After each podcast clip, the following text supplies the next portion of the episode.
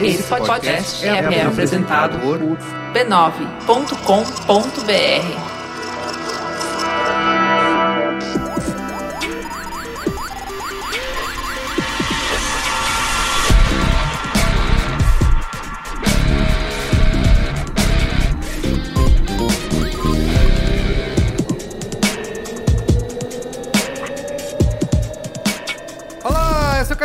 esse é o Braincast número 157. Estou aqui hoje com Cristiano Dias, Boa noite, internet. Boa noite, Brasil. Caio Corraine Olá, personas. e ele que vocês já ouviram no Mamilos sobre Mad Max, direto do judão.com.br, o Thiago Cardim. Olá. É Cardim ou é Cardan? Cardim, todo mundo faz essa Todo mundo, pergunta. né? Todo mundo. Adoraria que Você fosse Cardan, porque eu uma teria plaquinha. a minha conta bancária com certeza seria um pouco mais pouco recheada, mas não é. Gourmet. É a versão gourmet do Diabo Aliás, se Cardim. você não ouviu esse, esse Mamilos, vai lá, né? Ouça sobre Mad Foi uma Max. discussão bem legal. Estamos aqui reunidos para fazer a final da trilogia de quem ganhou. Já fizemos quem ganhou a E3, quem ganhou o Cannes Lions e agora quem ganhou a Comic Con 2015. Ninguém! Saiam! Ninguém! Vocês me chamam só pra gritar aqui, cara. Bem, até semana que vem. obrigado. É, respondido, né? Vou embora. Que é assim, né? Os estúdios investiram, querem continuação dessa nossa série de sucesso. Vamos discutir os principais lançamentos, anúncios, trailers e mais algumas polêmicas sobre a Comic Con, certo? Bora. Queria então mandar aqui um alô pro Rafael Barbosa no Twitter. Ô, amigo, amigo internauta. Ah, é que falou sobre a que sugeriu a cantou pauta. Acho que fica aí o desafio. Isso. Que não vamos entregar se a pauta já era essa ou É, se a eu- gente foi influenciado. Isso. Mas fica aí o ouvinte da semana, é o Rafael Barbosa, arroba Rafa Barbosa. Ele é o vencedor da semana Muito do bem. Bingo, Bingo B9. Adivinhou a pauta. Legal. Vamos pra. Tem, tem que ir. Tem que ir. Comentando os comentários.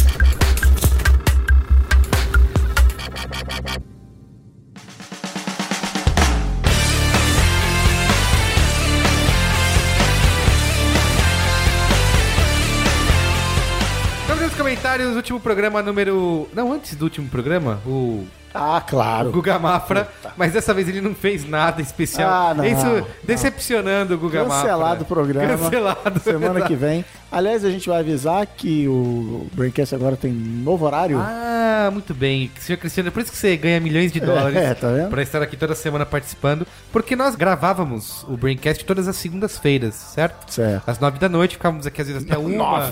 É.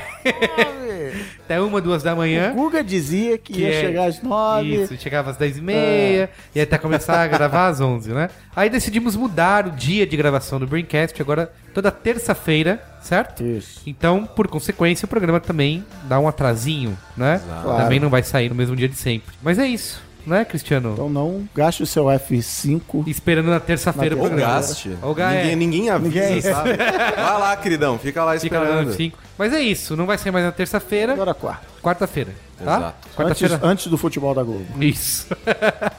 o Guga Mafra não foi criativo essa semana, estava sem inspiração. Disse simplesmente assim: tem muito e-mail hoje, então vamos direto ao assunto. Família B9, Anticast, Braincast, Mamilos, Mupoca, Save Game, Spoilers e Zing. Ouçam. Braincast.b9.com.br e comentários no site. Comentem. Triste. Triste mesmo. Muito triste. Depois, Sem- ele- depois que ele falou que eu era, sei lá, o professor de educação física, eu falei, não, qual será o próximo feito de. Guga Mafra? Guga mandou o estagiário lá escrever. Professor de isso. Educação Física que joga com você, né? Exato. Pois é, não teve poema essa semana. Mas tudo bem. Último programa número 156. É, já sei, Facebook. Exato. Estamos sendo justos com ele? Estamos sendo justos? Não, segundo a lei de... Isso. Como é que é o nome do cara Da- lá? Battridge. É, né? Battridge Isso. Law of Headlines. Não. Não. Cris Dias foi expulso daquele programa porque Sim. ele não poderia comentar nada. E está aqui hoje de volta. Tem vários... Amordaçado. Isso, amordaçado. E tem várias coisas sobre o Facebook hoje. Você também sente vontade para não dizer nada. assim. Ah, cala a boca. Marco Túlio, tenho 19 anos, Goiânia, estudante de Direito. Bom dia, Braincasters. Sou um ouvinte relativamente novo no podcast de vocês e estou gostando do que tenho visto barra ouvido. Peguei alguns programas mais antigos que me chamaram a atenção e de cara dá pra perceber que na maioria das vezes é a visão dos publicitários sobre os assuntos debatidos. Mesmo tendo largado o curso de publicidade com longínquos três meses de curso feito, acho a publicidade uma coisa muito interessante. Legal. É, achei que ele ia falar, acho. Em três meses, pra Bom, você é. largar o curso, você devia estar achando interessante pra caralho. Meu Deus. Exato. Não, três meses isso aqui na minha vida já foi o suficiente. Isso. Valeu, Mas galera. assim, já comentando o comentário. É, mesmo que a gente não quisesse, era isso, né? É você é, É o, que você é é, o né? slogan do Anticast, né? A visão do publicitário sobre o mundo. É, não tem jeito. Muito bem, continua aqui. Sobre o assunto do último podcast, Facebook. Estamos sendo justos com ele? Ponto de interrogação. Vocês falaram mais de uma parte comercial voltada para propagandas e afins. Eu já não entro no Facebook com a frequência que entrava antes. Hoje em dia, se eu faço login na rede social mais de uma vez em uma semana, é muito. E mesmo assim, eu entro só para ver coisas relacionadas à faculdade. O uso diário do Facebook ficou uma coisa repetitiva e chata. Vídeos autocarregando toda hora, fotos e vídeos de memes antigos e repetidos, que quem não tá tão envolvido com a internet descobre, e que quem tem um uso mais hardcore na rede mundial de computadores já está cansado de ver. O que salva na timeline do Facebook são as páginas que você curte. Mas até nisso a rede social azul conseguiu dar uma cagadinha. Simplesmente. Muito bem. Simplesmente o conteúdo gerado nessas páginas não são entregues para todo mundo, que apertou no tão cobiçado botão de curtir presente nas páginas. Para que o conteúdo seja entregue para todos que querem ver o que foi publicado, o dono da página tem que pagar para o Facebook, fazer direito o que deveria ser feito. Se isso fosse publicado somente para empresas multimilionárias, tudo bem. Elas têm como pagar. Mas cobrar isso do gerador de conteúdo do YouTube ou de blogs e afins, já não acho tão correto assim. Bom, espero que o e-mail não tenha ficado chatão, acho que ficou sim, e nem grande demais. E se me permitem fazer um qual é a Você boa, acha que ficou sim? É seu ou é dele? é dele. Ah, tá lá. Não, tipo, merigo Pô, babaquinha. né? isso. Não, não, ficou assim. É, Ô, nossa, pessoa chata, não manda mais. Foi. Foi ele mesmo que falou que ficou. E se me permitem fazer um qual é a boa, tem uma série pra indicar. Ela já está cancelada faz uns anos, mas mesmo assim é muito boa e divertida. O nome dela é Blue Mountain State. É uma série de comédia de besterol americano, só que sem mostrar peitos. Ela, é, uma American... Ela é uma American Pie sem as peitolas. Mas como. Você tá, você tá quebrando todo o princípio. É isso. Você tá, tipo, não, isso aqui é um bolo de chocolate, só que é só de fubá. Desde, desde porques. Não tem chocolate. Uma tradição desde porques, desde... Ele é um American Pie sem as peitolas, mas com humor um pouco mais negro e mais engraçado. É isso aí, espero que o e-mail seja lido e tenham uma ótima semana. Tem uma resposta muito fácil pra isso que ele falou aqui, que eu mesmo já lembro que eu te falei isso, Cris Dias, e você tá autorizado a falar agora, que é, se o Facebook te entregar tudo aquilo que você assinou, ferrou, né? Você vai ter a sua timeline Continua, cheia. o dia continua com 24 horas. Eu vi um gráfico, Social Bakers. Ele comparava em 2010 quantos amigos a gente tinha no Facebook, quantas páginas a gente curtia no Facebook e quanto cada página e quanto cada amigo publicava por dia. E essa curva aumenta. Todo ano a gente tem mais amigos, a gente curte mais páginas e cada um desses publica mais conteúdo. Então não daria vazão no seu newsfeed. Mas assim, se eu ganhasse um dólar Pra cada vez. cada vez que a gente fala, se quiser ver, todo mundo tem que pagar pro Facebook. Cara, eu teria. Trocaria de carro. Então, assim, é a opção que foi feita. Tudo, é... Da mesma maneira que você não, pera, não abre o Twitter e não lê toda a sua timeline. Ah, mas eu poderia se eu quisesse! No Facebook você também pode, não É, pode? Você vai até lá pode. últimas. Cris Dias, lê o próximo comentário aí. Opa, Rafaela, 23 anos, Brasília, já tá dizendo que é tosca. Minha história tosca para mostrar que o monitoramento de comportamento não é ruim. A história começa com não nos vemos há muito tempo, ao invés de olá. Ele me chamou para sair e depois de alguns encontros eu estava apaixonada. Passei a olhar o perfil dele no Facebook todos os dias e então ganhei um aliado. O Facebook me mostrava tudo na minha timeline. Os eventos confirmados, os comentários, as amizades e até as músicas que ele ouvia no SoundCloud, que só alimentavam o meu espírito stalker. Então veio o coração partido, e junto com ele duas escolhas. Poderia saber de todos os passos do meu amado e ver ele se apaixonando por outra, ou tirar ele da minha timeline e da vida de vez. Optei pela segunda opção, o que foi um alívio quando um mês depois ele começou a namorar com outra garota. Nota do editor. Não parece que esse e-mail foi escrito pelo Damon Lindelof? o que aconteceu depois? Ele voltou pra ela? Isso. Ela encontrou um novo amor? Rafaela, queremos respostas. Nunca saberemos. Tipo, Isso, aparece a Rafaela olhando pro céu e pá, fim. Cara, semana passada rolou aquele negócio que a galera fala muito, que é o momento creepy, que o Facebook me sugeriu, como é que é, pessoas que talvez você conheça. Um cara que eu conheço é o meu contador dos anos 90. Eu tinha uma loja com o senhor Alexandre Maron, esse cara era nosso contador, e ele me sugeriu a amizade com esse cara e a gente tem zero amigos em comum. Eu falei, meu Deus, é verdade! O Facebook tem espiões, ele vasculha a nossa vida. E aí eu falei, não, não quero ser amigo desse cara, não tem motivo. E aí ele me sugeriu outra pessoa que eu realmente não conheço e outra pessoa. Então, assim, ele sugere 250 pessoas que você não conhece, mas você só presta atenção quando ele sugere aquela uma pessoa que você fala: caramba, eu conheço esse cara, e agora? Mas é sinistro, na hora que ele mostra. E eu odeio ele. Isso é. Eu vou ler aqui o próximo comentário do Eu tô devendo dinheiro pra ele. eu- eu- Felipe Furtado, 22 anos, Santos, São Paulo. Opa, meu conterrâneo. Opa, boa. Sou de Santos. Saudação pra caravana. Isso. Então, skater! Se o Luiz Egino tivesse aqui também, ele é outro santista aqui da nossa bancada. Olá, senhores nobres bacharéis, bom dia. Há poucos programas me foi ensinado por esse professor de oitava série que sabe de tudo, a lei de Betry, procurei no Google e não encontrei a grafia correta, que diz o seguinte. Sempre que alguma chamada de qualquer que seja a mídia a ser consumida for uma pergunta, a.k.a. Facebook, estamos sendo justos com ele? A resposta que o texto ou podcast, neste caso, dará depois de uma longa explanação será um singelo não. De tal modo, eu relutei internamente Nem entre o- replay. Isso. De tal modo, eu relutei internamente entre ouvir o programa passado ou pular uma semana de aprendizagem podcastal. Não tive como pular, pois, como já dizia meu avô, não ouvir o Braincast é como ir pro litoral. Num feriado prolongado e num momento de sede, tentar beber um pouco da água do mar. É, porque a É água um do erro. mar no feriado prolongado é um Ah, erro. Não, não, a água do mar em qualquer momento é um Tá erro. bom, É um erro. Mas o feriado prolongado é, um pior. erro crítico. Menino de São Paulo. É, meu avô tinha uns ditados meio Você jogou estranhos. dois dados e deu um. Ele conclui aqui, ó. E meu avô tinha uns ditados meio estranhos mesmo. Enfim, o programa foi excelente como sempre. Fiquei até meio triste de praticamente não usar a rede social do querido Mark. Aí, Cris Dias, ó, vou mandar o boleto lá. E ser um adepto tão chato do Twitter, onde não existem tias te marcando em piadas sem graça e fotos toscas. O super sagaz Gustavo Mafra me deixou triste ao perceber que minha oitava série foi um lixo, pois não tive identificação alguma com nenhum dos professores da analogia. Corpo docente igual família B9. E por último, mais ou menos importante, essa legenda explica a pauta do Braincast 200. Ou seja, três gols de goleada? Ah, ponto de interrogação? Não. Não. Aí, boa. Um bom dia e obrigado pelos peixes. É, só Tá queria vendo? dizer que ele está errado. Três gols é goleada. Não, não, não, não, não, não. A Na pergunta, você tá terra fazendo a é pergunta não. errada. É goleada. A pergunta gente. não é se três gols é goleada ou não é goleada. A pergunta A pergunta é 3 3 gols a de 0 é diferença. Não, goleada. 3 a 0 não, mas 4 a 1 é. Ah, sim! Exatamente. 3 a 0 Aí não. sim, aí. Mas 4 a 1 Concordamos, sim, concordamos. Concordamos. concordamos. Concordo. É isso. No último episódio que eu tava aqui, eu falei, gente, não, mas 3 defende. gols de diferença é goleada. Eu- isso, a a partir de que 4. três A a partir de é 4, goleada. 4 a 1 é goleada. Exato, e muito bem. Isso aí já é spoilers do Braincast 200, Exato. né? A gente pode reunir toda a discussão aqui em torno Caio disso. já tá salvando. Isso, para o. Braincast 200 a gente não grava, já tá Boa. feito. Temos mais um comentário aqui, ó. Próximo comentário, Aurélio Soares, 31 anos, Compliance Officer, São Paulo, SCP. E aí, pessoal? Antes de mais nada, Guga, Grambel não inventou o telefone. Ouça o Nerdcast Edson vs Tesla, LOL Canelada. Ah, sobre a pauta do último programa, acredito que tenho sido bem justo com o Facebook. Muito por causa dos insights do Braincast que mudaram muito a forma como eu uso o tal serviço. Vocês me permitiram entender o objetivo real do Facebook. Sendo assim, excluí do meu perfil as informações mais direcionadoras, empregos, cidade de origem, parentescos, etc. E assim consigo ver conteúdos estrangeiros com mais frequência. Ah, tem isso, Cris? Eu não sabia disso. Eu acho que eu vou Ele tá começar a dizendo. fazer isso também. Ao contrário da maioria, passei a seguir mais páginas do que pessoas, fazendo do Facebook um clipping otimizado muito próximo do que o Twitter era pra mim. Garota bem sagaz.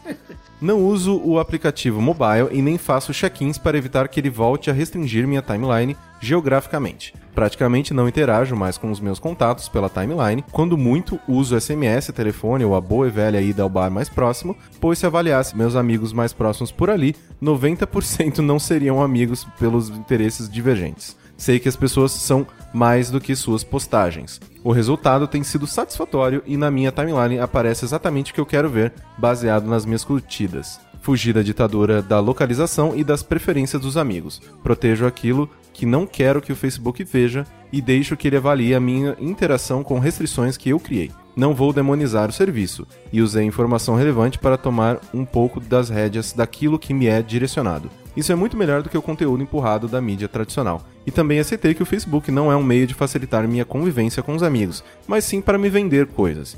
E desde que ele acerte aquilo que me interessa, eu não acho isso ruim. Ah, ok. Boa. Muito bem. O, é o seu exercício que eu gosto de fazer com os clientes nos workshops, que é falar assim, abre o Facebook, no seu telefone, pega um pedaço, lápis e papel na mão e anota. Eu já cheguei a pedir pros caras passarem 100 posts pra facilitar a conta de 100%, assim. Quantos você vê de amigo, quantos é patrocinado. Pa- Passar quanto- 100 posts? É, rapidinho, moleza. Você faz com um pauzinho no, no papel, Tá. rapidinho. Faz uns 50 e, multiplica por dois. Tá. Quantos é por ami de amigo, quanto é de grupo, Faz quanto 10, é de página, quanto é de... É que 10 é uma amostragem muito Sim, pequena. é muito Mas o legal é você fazer isso em grupo, porque aí um cara fala assim, ah, te- aparece muita marca, porque eu trabalho com publicidade, então... eu interajo- Aí outro cara, não, só tem minha família. O outro fala, não, tem muitos... E você vê que a resposta é diferente para cada um, Claro. exceto que post patrocinado é mais ou menos um para cada 10. Tem pessoas que dá 11, pessoas que dá 9, mas fica ali um, um a cada 10. E é, é isso que ele falou, assim, você vai explicando no Facebook que, o que vai você moldando gosta, a você sua vai experiência, moldando, né? né? Tem uma parte que ele falou aqui que eu tenho um pouco de dificuldade de fazer, que é assim, as pessoas são mais do que suas postagens. Sim, E eu nossa. tenho dificuldade de separar um pouco. Merigo, isso. no, no dia que eles anunciaram o casamento gay nos Estados Unidos, nossa, É, mas aquele foi o dia da voadora. Foi, foi mesmo. tipo, galera, valeu, não preciso mais de vocês na minha vida. Beijo.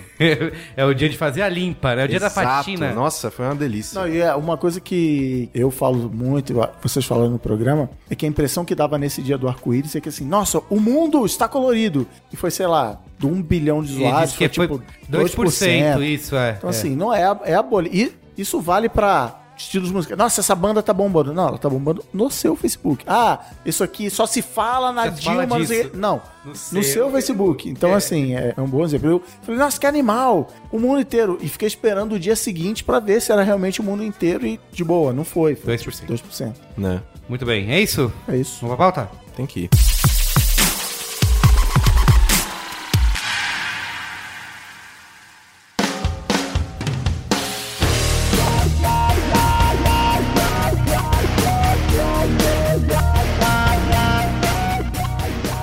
Comic Con, estamos sendo justos com ela? Essa é outra série. Essa é outra isso série. é outra série. boa, boa. Essa série é a série do Quem Ganhou. Quem ganhou? Tá? Quem ganhou? Estamos aqui na nossa parte final da trilogia. Quem ganhou a Comic Con 2015? E eu queria começar perguntando: alguém aqui foi na Comic Con esse ano? Não. Cri, Não, cri, cri. não. Alguém Não. já foi algum ano? Precisa? Não, eu sempre fiquei, na verdade, nas equipes de São Paulo. Ah, tá. Eu sempre ficava. Foi uma loucura. Ele perde no mim. Paro Ímpar todo ano. Isso. É meio isso, é meio isso. Foi uma loucura, como sempre, todo ano pra gente é uma loucura. É o nosso, como o Borbs, que é o nosso editor-chefe, beijo, Borbs. Como ele sempre costuma dizer, é o nosso ano novo. Pra quem cobre cultura pop, assim, é o nosso ano novo. Então, mesmo pra gente que estava aqui. porque o ano novo Porque é... é quando tudo começa. é Ah. quando a gente tem os anúncios Achei que- oficiais porque é uma de grande roubada, tá filmes. todo mundo festejando, você tá trabalhando é. cobertura. Tá bom, entendi. Pode ser uma interpretação Tá. possível. Mas acho uma é coisa que eu acho legal de, de a gente falar sobre a importância da Comic Con é porque ela virou meio. Ela é um critério de relevância, né? Uhum. Parece. assim. Que você estar lá significa você fazer parte desse mundo e entrar no trem do hype. Né? E quando você não está. Não é um pouco isso? Tipo, a Comic Con meio que define. É, assim, eu vou. E aí deixo pro especialista dizer que eu falei uma grande besteira, mas assim, a Comic Con está sendo, e há pouco tempo não era assim, ela está sendo para as pessoas normais barra nerds. O que o Festival de Cinema de Cannes é para a indústria cinematográfica. É a apresentação, sai da salinha escura e fala: Ó, temos isso aqui. O, o Festival de Cannes exibe o filme, mas é assim: olha, meu filme existe para o Isso, mundo. exato. Em alguns casos de Cannes, o filme só vai passar no cinema meses depois, mas assim, ó. Eles usam é, é o circuito lá, Veneza, Berlim, né, né, né? Mas assim, a temporada dos festivais europeus se apresenta e a Comic Con falou assim, cara, vamos fazer isso com O cinema filme pop, de né? cinema pop, ficção científica, super-herói, ação, tiro, explosão. E foi crescendo, foi crescendo, foi crescendo, do mesmo jeito que a E3, do primeiro programa da trilogia. Não era uma feira de, pro público, era uma feira de mercado, a CS, olha aí, próximo programa, quem venceu a CS? Isso. Quem tem um televisor mais fino. né? Também é assim, ah, você vem aqui pra você já fazer seu planejamento de compra pra sua loja, sabe? E virou também um Uma evento coisa de público, imprensa. isso. de anúncios, né? E a pergunta talvez seja se isso tudo não, na CES, na E3 e tal, não veio justamente num assunto que a gente vive esbarrando aqui em programa, que é assim, a necessidade dos meios de comunicação ter pauta todo dia. Eu tenho essa visão, e aí deixo para todos vocês que entendem mais do assunto que eu, que foi uma oportunidade que pintou de a Comic Con ser essa vitrine pro Isso, mundo. é isso que eu era a minha pergunta era essa. Quando que a Comic Con virou essa coisa que saiu do mundo do- dos quadrinhos, dos comics, né? E se transformou em algo que a indústria, que a indústria de cinema, de televisão resolveu abraçar e fazer e botar todo mundo lá, usar como plataforma de Ah, lançamento. eu acho que a- a Comic Con, na verdade, ela começou como um evento, acho que com a cara, sei lá, do Festival Guia dos Quadrinhos, que tem aqui todo ano em São Paulo. Que era um evento de ratos, de comic books, enfim. Os caras iam lá pra trocar, pra vender, não sei o quê. Os artistas independentes iam lá pra assinar, era o jeito deles se mostrarem, né? O cara tinha lá um painelzinho, aí ele ia lá, assinava, conversava com as pessoas tal. Acho que a grande medida aí é. A primeira grande mudança foi quando as grandes editoras, quando uma Marvel, uma DC, uma Image, começaram a estar mais perto desses eventos de quadrinhos. Aí acho que já começou uma grande mudança. Era uma coisa pequenininha, só pros caras, pros malucos, não sei o que. Em um dado momento, uma Marvel foi lá e resolveu fazer. Marvel, quadrinhos ainda, né? Foi lá e resolveu fazer um painel, não sei o que. A coisa já ganhou um pouco de relevância, porque aí a gente tá falando do Homem-Aranha, no lado da DC tá falando do Batman, não sei o que. A coisa já cresceu. À medida que a indústria do entretenimento passou, o cinema, TV, enfim, passou a ter mais interesse nessas propriedades, eles entenderam esse lugar como um ponto focal. Então começaram a colocar mais grana ali. Opa, quando for lançar um filme da DC, um filme da Marvel, a gente vai crescer ali primeiro nesse nicho. E aí, em um dado momento, quando, sei lá, uma Paramount vai lançar, por exemplo, o Exterminador do Futuro, começou a olhar para aquilo, peraí, tá reunindo cada vez mais gente nesse lugar aí. Por quê? Aí o cara resolve que, "Pá, mas esses caras gostam de quadrinhos, mas eles também gostam de ficção científica, então eu vou lá e vou botar meu filme e vou ver o que acontece. E óbvio, é o que o Chris estava falando, é essa coisa da a imprensa vai cada vez mais se interessando. Você tem um monte de cara na plateia que é mega apaixonado, então é aquele cara que Sim. se você cativar, ele vai ficar um ano enchendo o saco. Ah, vem aí o filme, é, Batman é melhor do que Vingadores, né? Você vai, o cara vai pegar e por causa desse cara a imprensa tá lá prestando atenção. Sim. É um negócio que a gente, de novo, fala muito que assim, a mídia precisa desses grandes eventos pra Se alimentar. alimentar a pauta. É o Oscar, é o... E também porque facilita muito, porque centraliza tanta coisa, É. né? Quando você, principalmente, sei lá, pra mídia internacional, porque, sei lá, o pessoal dos Estados Unidos, eles estão lá o tempo todo. Eles podem ir, sei lá, né, em qualquer lugar entrevistar qualquer pessoa É, o tempo set, todo. vai visitar set de Exato, filmagem, então. Eu acho que a Comic né? Con, principalmente pra isso eu enxergando de uma maneira da mesma ótica que eu enxergo, sei lá, a E3, né, que é mais da minha área, é meio que é um ponto que você junta a galera e meu, você, é, principalmente da mídia internacional, você consegue desenvolver tanto conteúdo legal que você não consegue normalmente. E isso é uma parada que eu acho muito legal e que também auxilia, sei lá, uma- um, um site que cobre cultura pop como um todo, videogame, quadrinho, filme, nananã. Comic Con é um ponto que, não, sim, a gente, se, sei lá, se eu né, já tiver um porte, já tiver grana e tal, sim, a gente vai, porque vale a pena, porque rende pro site, porque rende Sim. um monte de coisa, porque a Comic Con, ao contrário da E3, que você vê quais são as coisas principais da E3, as conferências, elas já estão abertas pra todo mundo. Painel da Comic Con ainda tem essa barreira de tipo, não, você assiste se você tá lá. Isso, é, ainda tem Se à a gente for lá. muito gente boa, a gente, gente libera, libera, é. pra vocês. E Eu vou chegar nesse ponto, mas eu queria parafrasear aqui o nosso amigo Alexandre Marão, que não está presente, Cristiano Dias. Mas Que ele está em nossos corações. está sempre nos Sempre. corações. Ó, ele falou assim que, que os quadrinhos sempre foram uma arte bastarda, né? Então, que agora, acho que o que explica um pouco o crescimento disso é que agora os super-heróis são definitivamente o filé mignon de Hollywood. Então, os estúdios e essas grandes empresas estão todas lá, porque as histórias em quadrinhos, os heróis viraram uns rascunhos É, de produções de TV. É, eu acho que e- eles foram se cinema, né? retroalimentando no fim das contas. Os grandes estúdios começaram a ser alimentados dos quadrinhos, eles começaram a alimentar a Comic Con, a Comic Con começou a crescer, começou a alimentar os estúdios, os estúdios começaram a alimentar, e a coisa foi crescendo exponencialmente, eu acho. É, Não, eu acho que- virou esse reduto nerd, mas... E, e também eu acho que nesse caso é, é uma coincidência, porque eu comecei a ouvir falar de Comic Con muito antes dessa. Na época que a gente já tava em Homem-Aranha do Sam Raimi e X-Men do, do Brian Singer, mas era assim, o painel de Lost, era um negócio ainda bem nichado, que era um negócio pra fã, assim. E uma coisa legal da Comic Con é que ela acontece numa época do ano crucial, que assim, as séries já acabaram a temporada, eles já querem começar a criar o hype pra temporada seguinte, se for o caso. E tá no verão americano, que assim, os blockbusters estão comendo solto, e aí tem a história do ano novo, assim, não, mas no próximo verão, É. daqui Isso, é. até a próxima Comic Con, a gente vai começar a crescer isso aqui, e aí tem aquele calendário de cinema americano, que no fim do ano, no inverno deles são os dramas, a Marvel e, e a a Disney em geral tá meio que bicando isso, porque era blockbuster de verão, agora lança Homem-Formiga aqui, Vingadores lá, e no fim do ano, mas Guardiões da Galáxia e tal. Mas assim, é- aí tem esse aspecto de novo. Mas eu, eu comecei a ouvir muito de Comic Con mais por causa de série, que os caras tinham tempo de parar lá, que os atores não eram super estrelas, então você Sim. conseguia convencer o cara aí. Agora não, agora deve estar até no contrato do cara. Ó, Você tem que ir, é Will verdade. Smith, você tem que ir lá e participar e falar palhaçada e tal. Tem um- uma polêmica que rolou esse ano, que rola todo ano, mas Fala esse todo ano, é, mas esse ano foi intensificado, É, né? foi bem intensificado. Você falou da questão da ex- exclusividade dos painéis, que é o lance de eles exibem material lá exclusivo nos painéis, trailers, e os fãs gravam isso e botam na internet. Ah, Hoje em dia ainda tem Quem diria, hein? Quem diria? Todo Cê- mundo com o telefone na mão. Sei, vê que coisa. É, não, não, é, não é mais fácil eles simplesmente instalarem aquele negócio, sei lá, tipo de prisão? Cara, Não, mas não que, tipo, precisa do sinal, é só. a- Joga uma- acho- uma dá um lá. Pulso, é isso que eu ia falar, um pulso eletromagnético talvez resolva. Mas, cara, eu acho que assim, por exemplo, se for ver, é engraçado porque essa é uma discussão. O David Ayer, que é o diretor do Esquadrão Suicida, ele tava ontem, inclusive, putíssimo da vida, fazendo um rant lá no, no Twitter, xingando Deus e todo mundo, enfim. É, porque é, esse era um material. O material que a gente exibiu, um dos trailers foi mais badalados, inclusive, mais até do que o Batman vs Super-Homem, né? Esquadrão Suicida com a história do Jared Leto como Coringa e tal. Aí ele ficou, não, porque veja, esse era um material que a gente produziu pra Comic Con e queria que tivesse ficado ali, foi uma coisa de respeito. Aí, sei lá, coisa de 10 minutos depois a Warner liberou a versão HD fudida do trailer do Esquadrão Suicida. Falou, não, então tá bom. Inclusive, vamos- eu achei mó chato. Ah, Eu gostei Pô, para caralho. que O isso. Esquadrão também. Suicida, eu achei. Olha É, calma, calma, gente. A gente vai gente chegar nesse chega tema. nisso. Vamos primeiro falar da... Arlequina, o filme.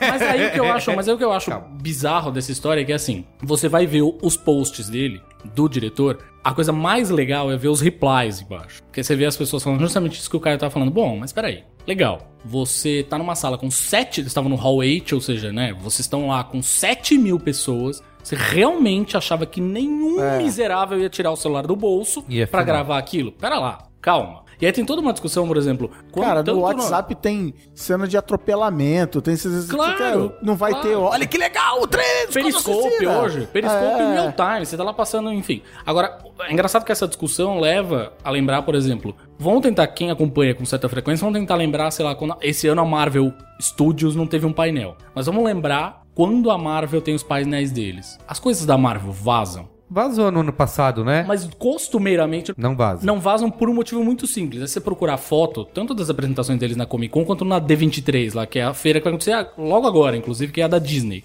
mesmo. Que aliás todo mundo tá dizendo, inclusive, que a Marvel guardou todas as grandes novidades pra meter na D23 e pra pegar a Warner com as calças curtas. Vamos ver se vai rolar. Mas enfim, o fato é que, cara, a Marvel, você olha essas cenas deles, né, dos, dos painéis e tal, eles colocam segurança em tudo que é lugar. Você olha as fotos, tem lá, tem umas fotinhos que estão circulando já na- nas redes sociais, você vê lá as flechinhas, não sei o que, tem segurança de cima a baixo. E os seguranças vão lá e tomam as coisas das pessoas. O cara tá gravando, o cara não tem nem dó nem piedade. Toma o o negócio e manda o cara pra fora. Porque assim, uma coisa que aconteceu que foi a, a própria Comic Con, eu li isso, foi até no Judão, acho. Várias coisas aqui dessa pauta eu peguei no Judão, tá? Obrigado. obrigado. É, Um abraço pro cu do Judas. isso. Lembra? Saudoso quando Judas. saudoso. Agora a gente tem o cu do padre aqui antes dos brinquedos.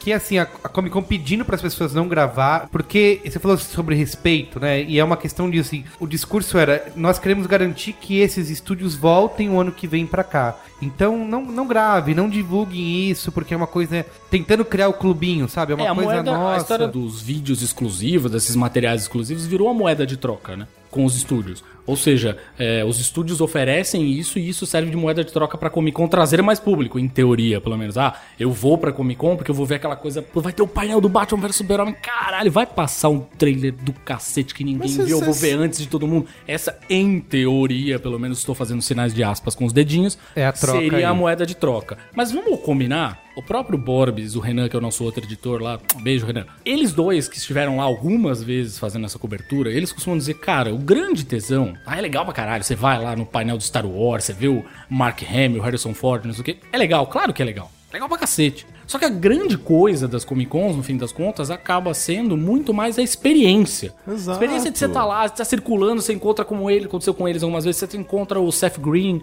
passeando, você encontra o Samuel Jackson, aí você encontra. por- aí você para numa fila, começa a puxar assunto, você vê um cara que veio da Alemanha, outro que veio da Inglaterra, aí eles são unidos, você se une pelo gosto pela cultura pop, por uma série em particular, por um filme em particular. Então acho que essa é a grande graça da coisa. Não, assim, sendo extremamente sincero agora, vocês podem até às vezes me, me rebater. Não me entra na cabeça, de maneira alguma, estúdio ficar puto Pois porque é. o trailer vaza. Eu não vou te ficar puto, te dar um abraço, é isso mesmo. Assim, É, eu, eu é. acho assim que é, não faz sentido porque, sei lá, quando você vai até a Comic Con, do mesmo jeito que quando você vai até a E3, você não quer ter a exclusividade daquele, da, sei lá, que vai da- ser exibido do que ali. vai ser exibido. Você quer viver a Você experiência. quer depois poder jogar, no caso da Comic Con, o Q&A dos atores, poder pegar um autógrafo, poder, sabe, é a Comprar uma estatueta exclusiva. comprar alguma história, coisa né? que tá lá. Isso, meu, se todos os trailers da Comic Con fossem, ó, galera, primeiro vai passar na Comic Con,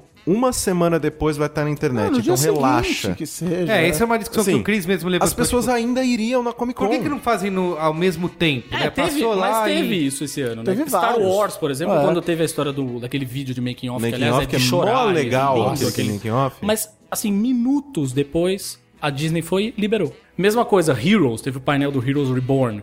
E Eles exibiram o vídeo, a versão estendida do trailer, não deu dois minutos, menos que isso até acho. O Twitter oficial da série, pum, jogou a- é, o uma, é uma discussão razoavelmente parecida com a história que a gente viveu 15 anos atrás com a música, assim. Não baixe MP3, porque o artista. Olha, o cara fala assim, pra mim, caguei, assim, eu quero ter acesso. a isso." Assim, não tô dizendo que é certo, não tô dizendo. Mas assim, Sim, é a realidade. a é. Disney tá sabendo assim, cara, as pessoas vão filmar, as pessoas filmam filmes inteiros no cinema. É uma merda. Então eu quero que esse público tenha acesso a isso que esse material mó legal que a gente fez em alta qualidade ou na TechPix do fulaninho. Assim, É, cara, tá querendo ou louco, não, é, tá pro- é uma propaganda do produto deles, né? Você não tá. Você assim, ah, eles filmaram, passaram um filme inteiro e soltaram na internet. Você pode até dizer, ah, teve algum prejuízo. Mas, cara, é um trailer, é a propaganda Ah, do assim, seu eu filme. entendo. Ontem, ontem eu, eu rapidamente conversei no Twitter com o Érico do, do Omelete. Ele falou assim: não, não é só. A Comic Con não é só uma ferramenta promocional. Tem muitos diretores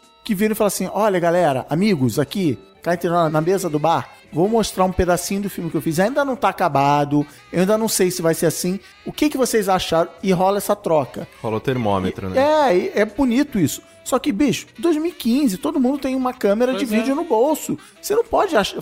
E por favor, não mostrem pra ninguém. Isso. Porque o Thiago falou 7 mil pessoas, cara. Vai ter um cara que não fala inglês e não entendeu. Sabe? Isso, assim. é. Não dá, ele tem que. ah, então o que eu tô falando, a Disney sabendo disso, ela falou: então, segundos depois de terminado o painel, eu jogo. Sabe o que, eu lembrei? Que na Capela Sistina é assim, você vai lá, fica, tem um monte de segurança e fica todos eles falando, no foto, no foto, no foto, e sempre tem alguém passando assim com a câmera, tirando, a gente, a gente vai falar dos japoneses mais tarde, sempre tem algum japonês com a câmera tirando, e é isso que você falou, depois o cara nem entende o que ele tá Você prevê falando. o futuro já? Pre- Tô prevendo o futuro aqui, Boa, a gente vai boa, falar sobre parabéns. a importância dos japoneses. Tem essa coisa do. Eu sou o diretor, eu sou, enfim, o quadrinista, qualquer coisa que vale. Eu tô ali com os meus amigos, meus 7 mil amigos no Hall 8, e vou mostrar uma coisa meio íntima pra eles, não acabada e tal. Como foi, por exemplo, o que se mostrou dos X-Men Apocalipse, que eles estão, sei lá, começaram a filmar há semanas, coisa assim. A Fox foi lá, editou um videozinho e mostrou tal.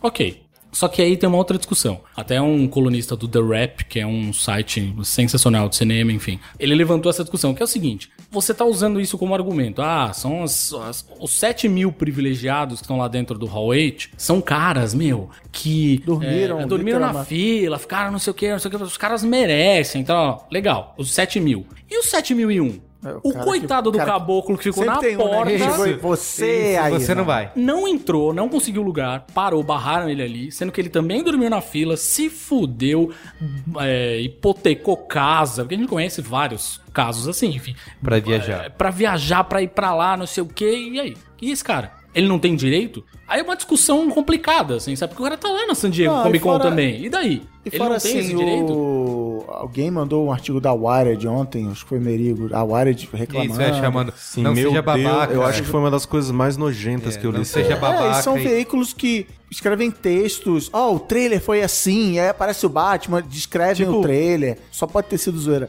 Os caras do The Verge rabiscaram. Rabiscaram um do, desenho- Air- do Aircraft. do- mas assim, com o desenhozinho do nível que eu falei assim, papai e mamãe, pauzinho assim, sabe? É, Eu acho que não foi zoeira. E assim, os caras então lucram com isso, lucram com. Ah, é... Inclusive, quando vaza o trailer, o cara publica um artigo que vazou o trailer. Então, assim, que, assim, é legal, o follow the money que a gente falou em. no Mas eu ainda acho que a assim. estratégia mais inteligente, ainda mais pra um caso que não é esse caso de ah, não tá pronto, que aí tudo bem, ah, não tá pronto, vamos É, fazer. no caso que não tá Isso, pronto, mas é, é no caso legal. do trailer, vamos falar do Esquadrão Suicida, já vamos entrar até na discussão do mérito, né, da questão aí do Esquadrão. É que no ano passado, quando vazou o trailer da Marvel, era do quê? Do... Que trailer que vazou da Marvel e eles falaram é, O Damn You, Hydra, é, é. You Hydra. Damn Hydra. Foi o dos Vingadores 2. Isso, Vingadores Os 2. Vingadores 2. E legal, e todo mundo achou super divertido, eles liberaram o trailer em seguida. E esse ano a DC fez o contrário, né? A Porque Warner foi, fez Isso, a testão. Warner foi, Fez e testão. falou- Fez testão. Isso, fez testão. Tentamos tirar a todo custo. Mas não sei conseguimos. o. Ficamos uns 48 horas no nosso Isso. departamento de antipirataria e blá, Isso, blá, não blá, blá, conseguimos e resolvemos liberar o. Isso, Vocês estão isso pirateando uma propaganda. É. Fora que o diretor, outro dia, botou no Twitter dele a foto do Jared Leto como Coringa. Então, assim, ah, tudo bem. Não tinha nenhum é segredo bem guardado É, ali. Então, assim, cara, eu acho, acima de tudo, que o diretor de Esquadrão Suicida tá sendo antiquado, no sentido até de. Cara, estamos em 2015, você não faz mais filme de, de ação de super-herói como você fazia nos anos 80. Então você tem que entender que há um ciclo de hype. é, quando estavam fazendo os outros três é, Star Wars, os prequels, a reclamação dos paparazzi. Os caras ficam entrando no set escondido pra tirar fotos. Sei o quê. Cara, é assim, você tem que jogar com isso, você tem que entender que é assim que Tem que funciona. aproveitar isso, né? É, Sem dúvida. tem uma frase que eu falo muito assim: no mundo ideal, isso não é uma boa ideia, mas a gente já deixou de viver no mundo ideal há muito tempo. Você tem que, você não pode ficar no Twitter ou que nem a Warner. Ai, gente, não faz. Cara, puta, um abraço pra você, entendeu? Lida com a situação, sabe? Só é, é até meio infantil essa questão de tipo, não, pô, ai, alguém filmou e vocês estão dando RT, gente, não gosto.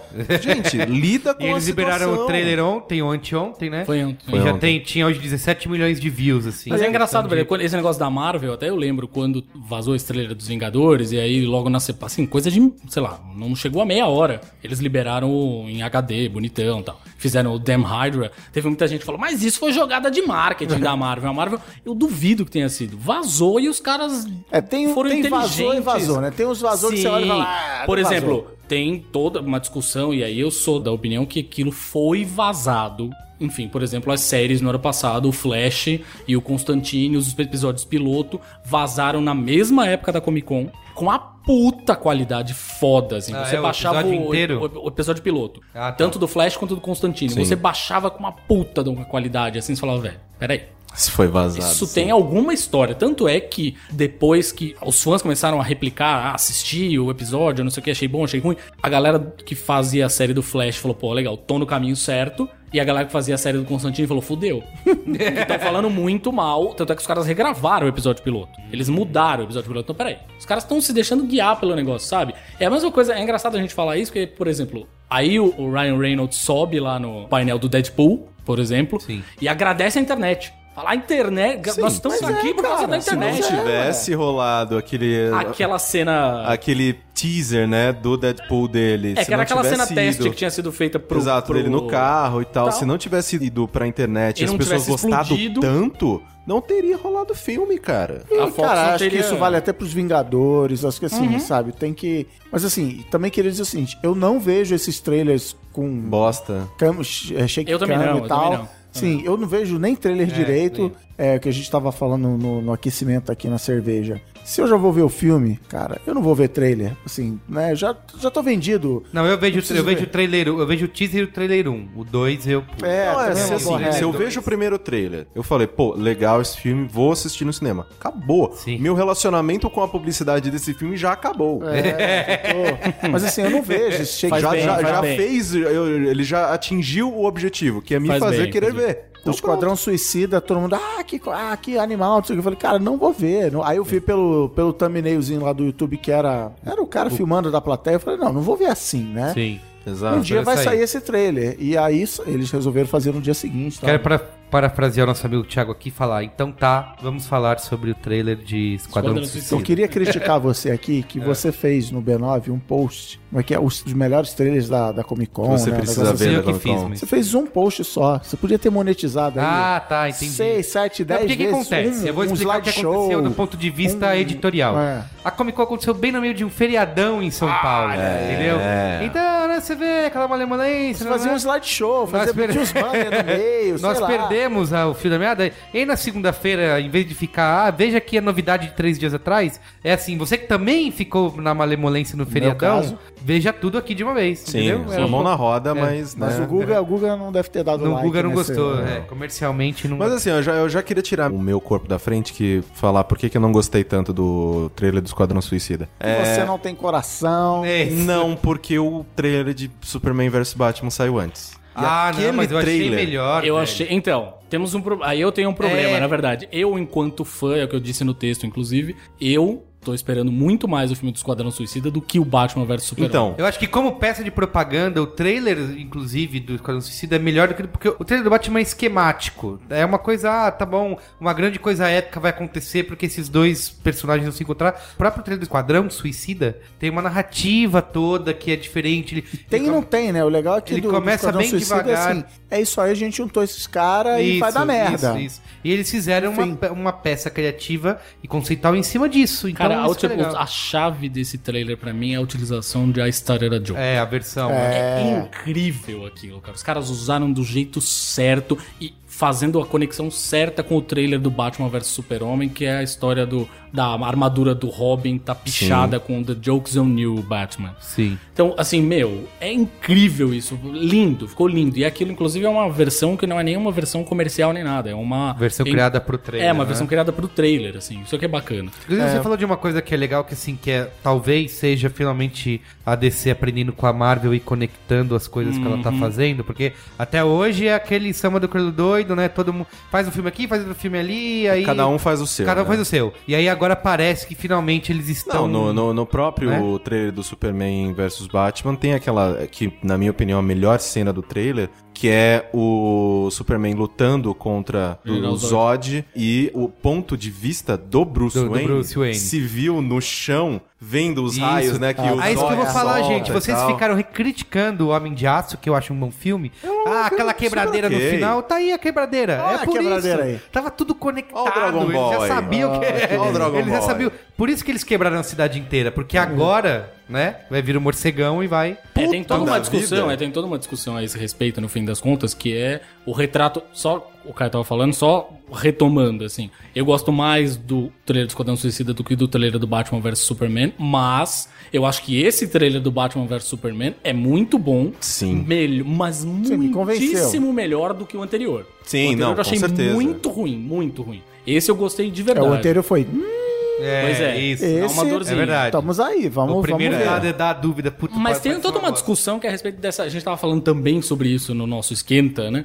Tem toda uma discussão a respeito dessa estética Christopher Nolan que a DC adotou pra todas as suas produções ninguém cinematográficas. sorri, é ninguém tudo- sorri. todas as a roupa cores do super-homem são- não é colorida, Mas, é, um mas azul a, DC, a escuro. DC nos quadrinhos, ela tende a ser mais assim do que a Marvel. Pra mim, isso não é o super-homem. Eu não acho o Homem de Aço um filme ruim. entendi. Eu, de todos os nerds com os quais eu convivo, assim, eu acho que sou uma voz dissonante, porque eu não acho o Homem de Aço um filme Eu também ruim. não. não é também ruim, eu não é gostei. ruim. Mas eu acho que aquele talvez seja o super-homem menos super-homem ainda. Talvez seja o- aquele. O super-homem é um símbolo, ele é emblemático, ele é aquela história.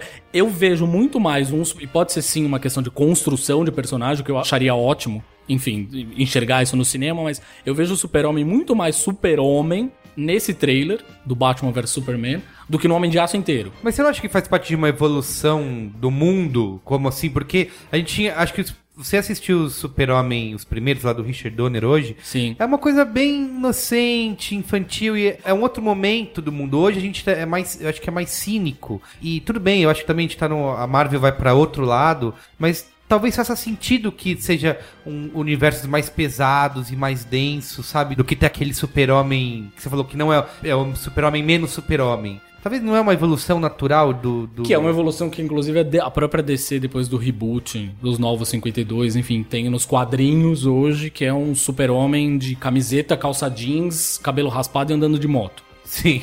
Mas.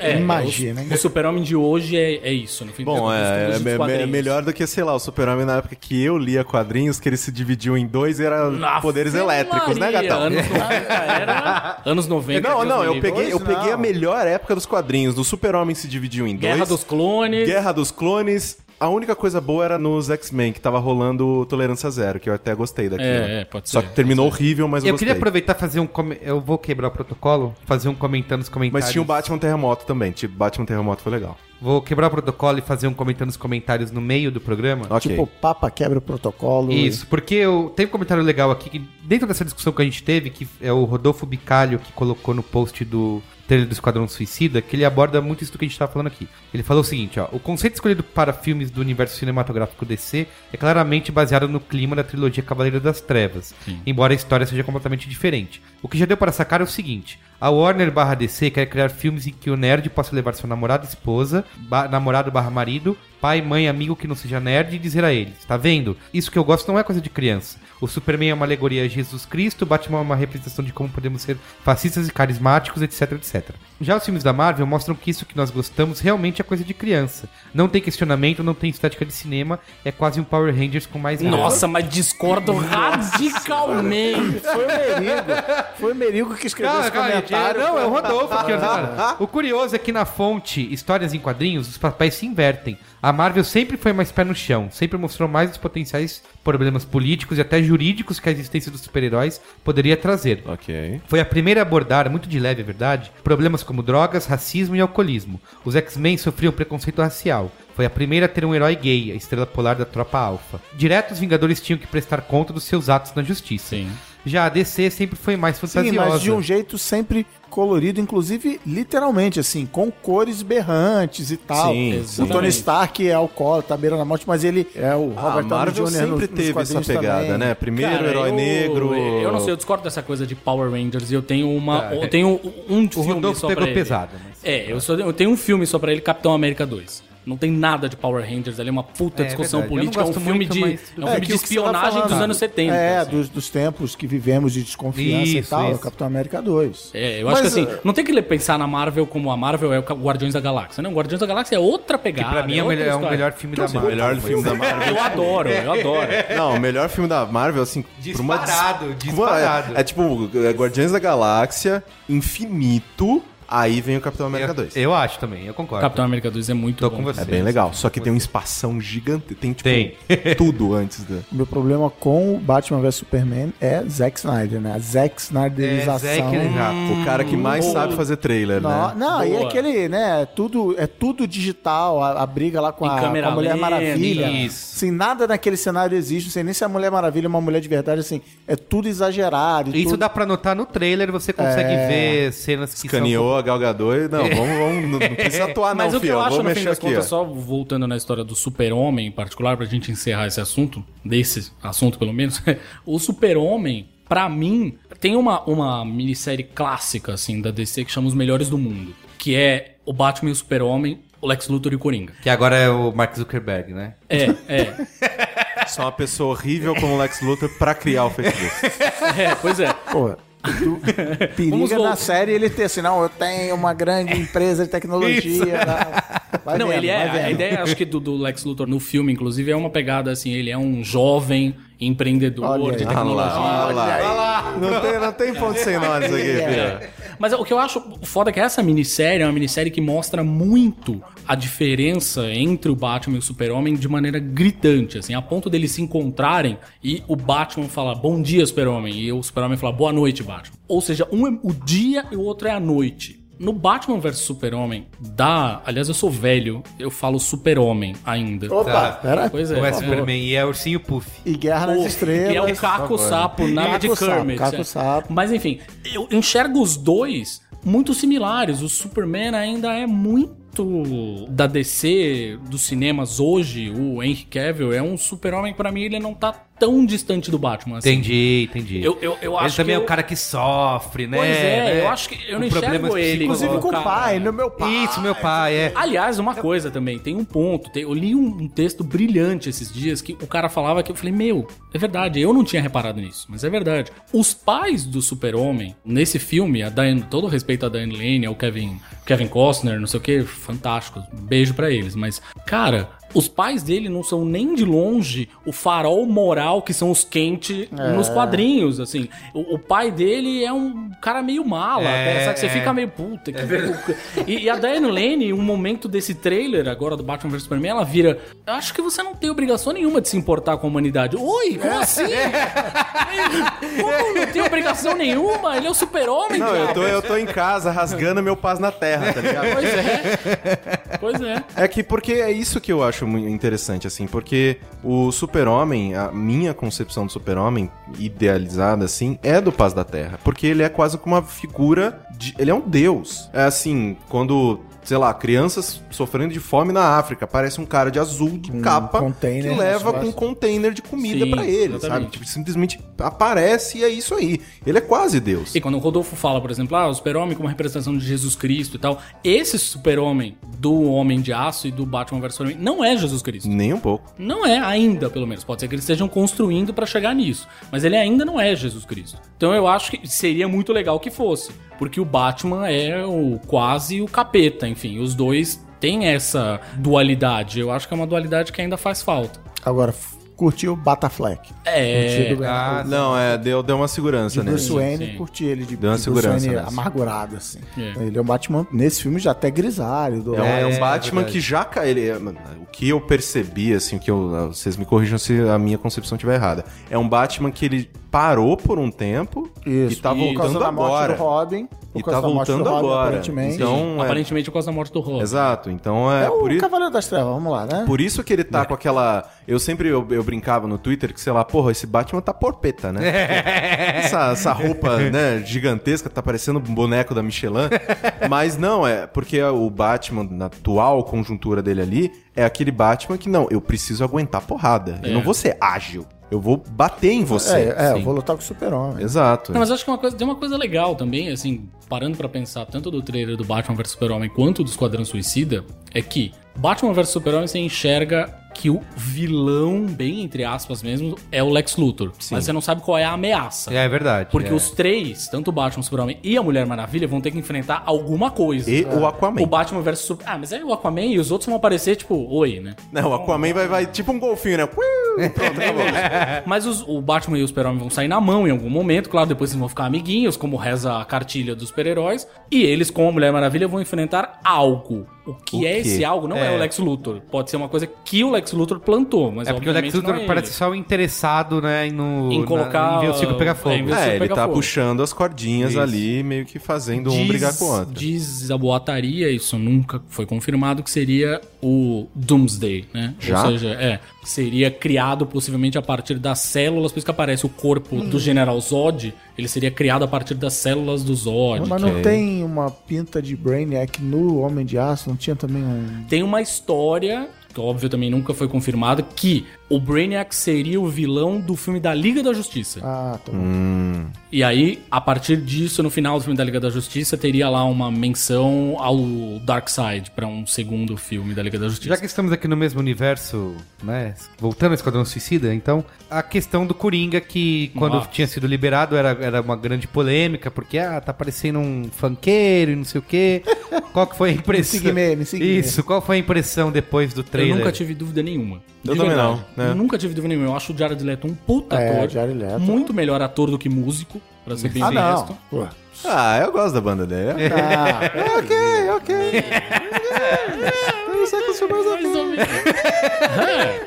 Mas enfim, eu acho ele um puta ator. Nunca tive qualquer dúvida. Ah, o visual. Ah, parece, é engraçado que aí você via. Eu vi rigorosamente as mesmas pessoas que falaram. Ele tá parecendo o MC Gui e não sei o que. Depois de ver o trailer, uau, ele tá ameaçador, que coisa terrível, ele tá tétrico, olha só que medo dele. Pera aí, gente. Ele não tava parecendo um funkeiro? É. Vamos manter o- um pouco a coerência aí? Pô, essas, essas tatuagens aí, eles... Nossa, foi genial quando lançou essa primeira imagem. Eu olhei e eu falei, pô, essas tatuagens estão meio forçadas, mas ok, paciência, só tipo uma nova leitura do personagem.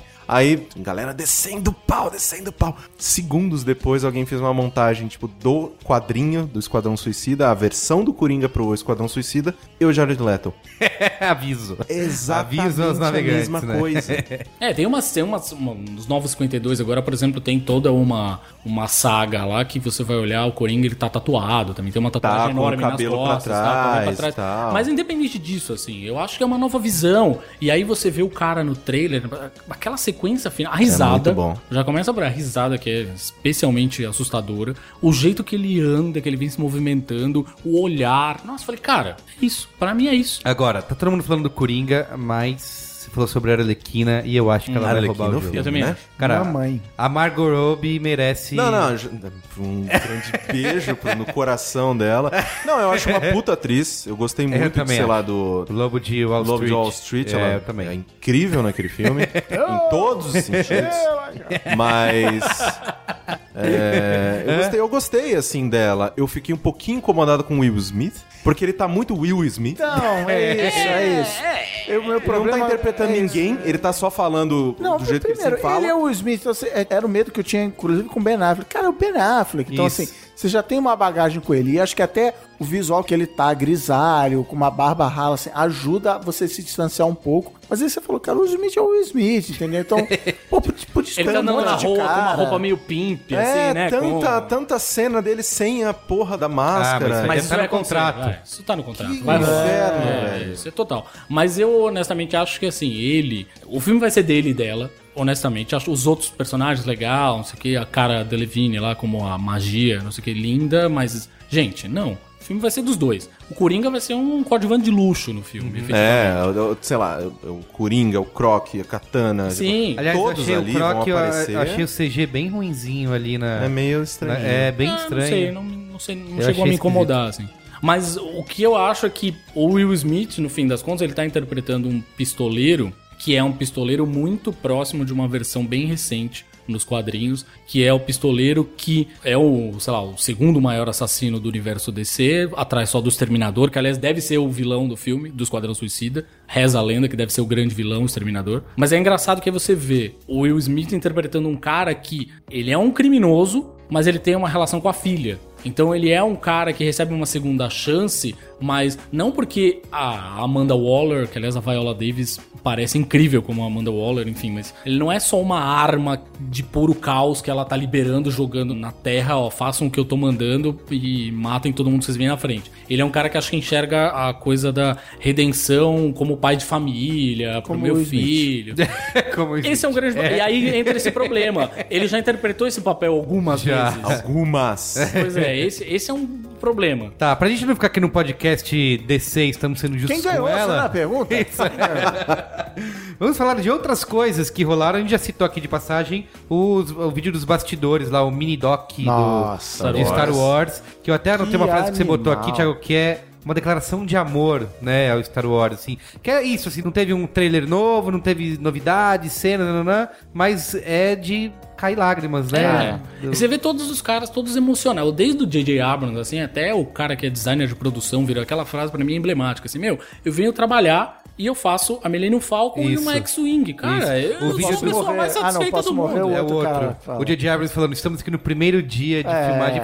E sabe o que eu acho legal? Eu gostei muito desse vídeo porque, assim, quando anunciaram que a Disney comprou a Lucas Filmes e anunciaram que ia ser mais Star Wars, pra mim é assim, é como se fosse abrindo, sabe, você tem a arca perdida, então vai, foi a Disney lá, Morreu comprei todo mundo derretido. Isso, Ah, é, não. todo mundo derretido. Aí foi lá a Disney, eu vou abrir esse tesouro e agora vou bagunçar tudo aqui. E a sensação é um pouco assim, vocês estão mexendo numa coisa que é essa arca ali com aquele tesouro, não pode mexer nisso, tá quieto. Então, e aí, e até, eu não sei se o filme vai ser bom. Como se tenho- assim, pegassem DNA de dinossauro e vamos recriar dinossauro. É, isso, exato. E aí, quando eles fazem. Com esse vídeo, eu me sinto A um gente pouco. passou tanto tempo pensando em como e não parou pra pensar se a gente deveria. Olha mesmo. aí. Isso, É isso. boa! Isso aí. Parabéns.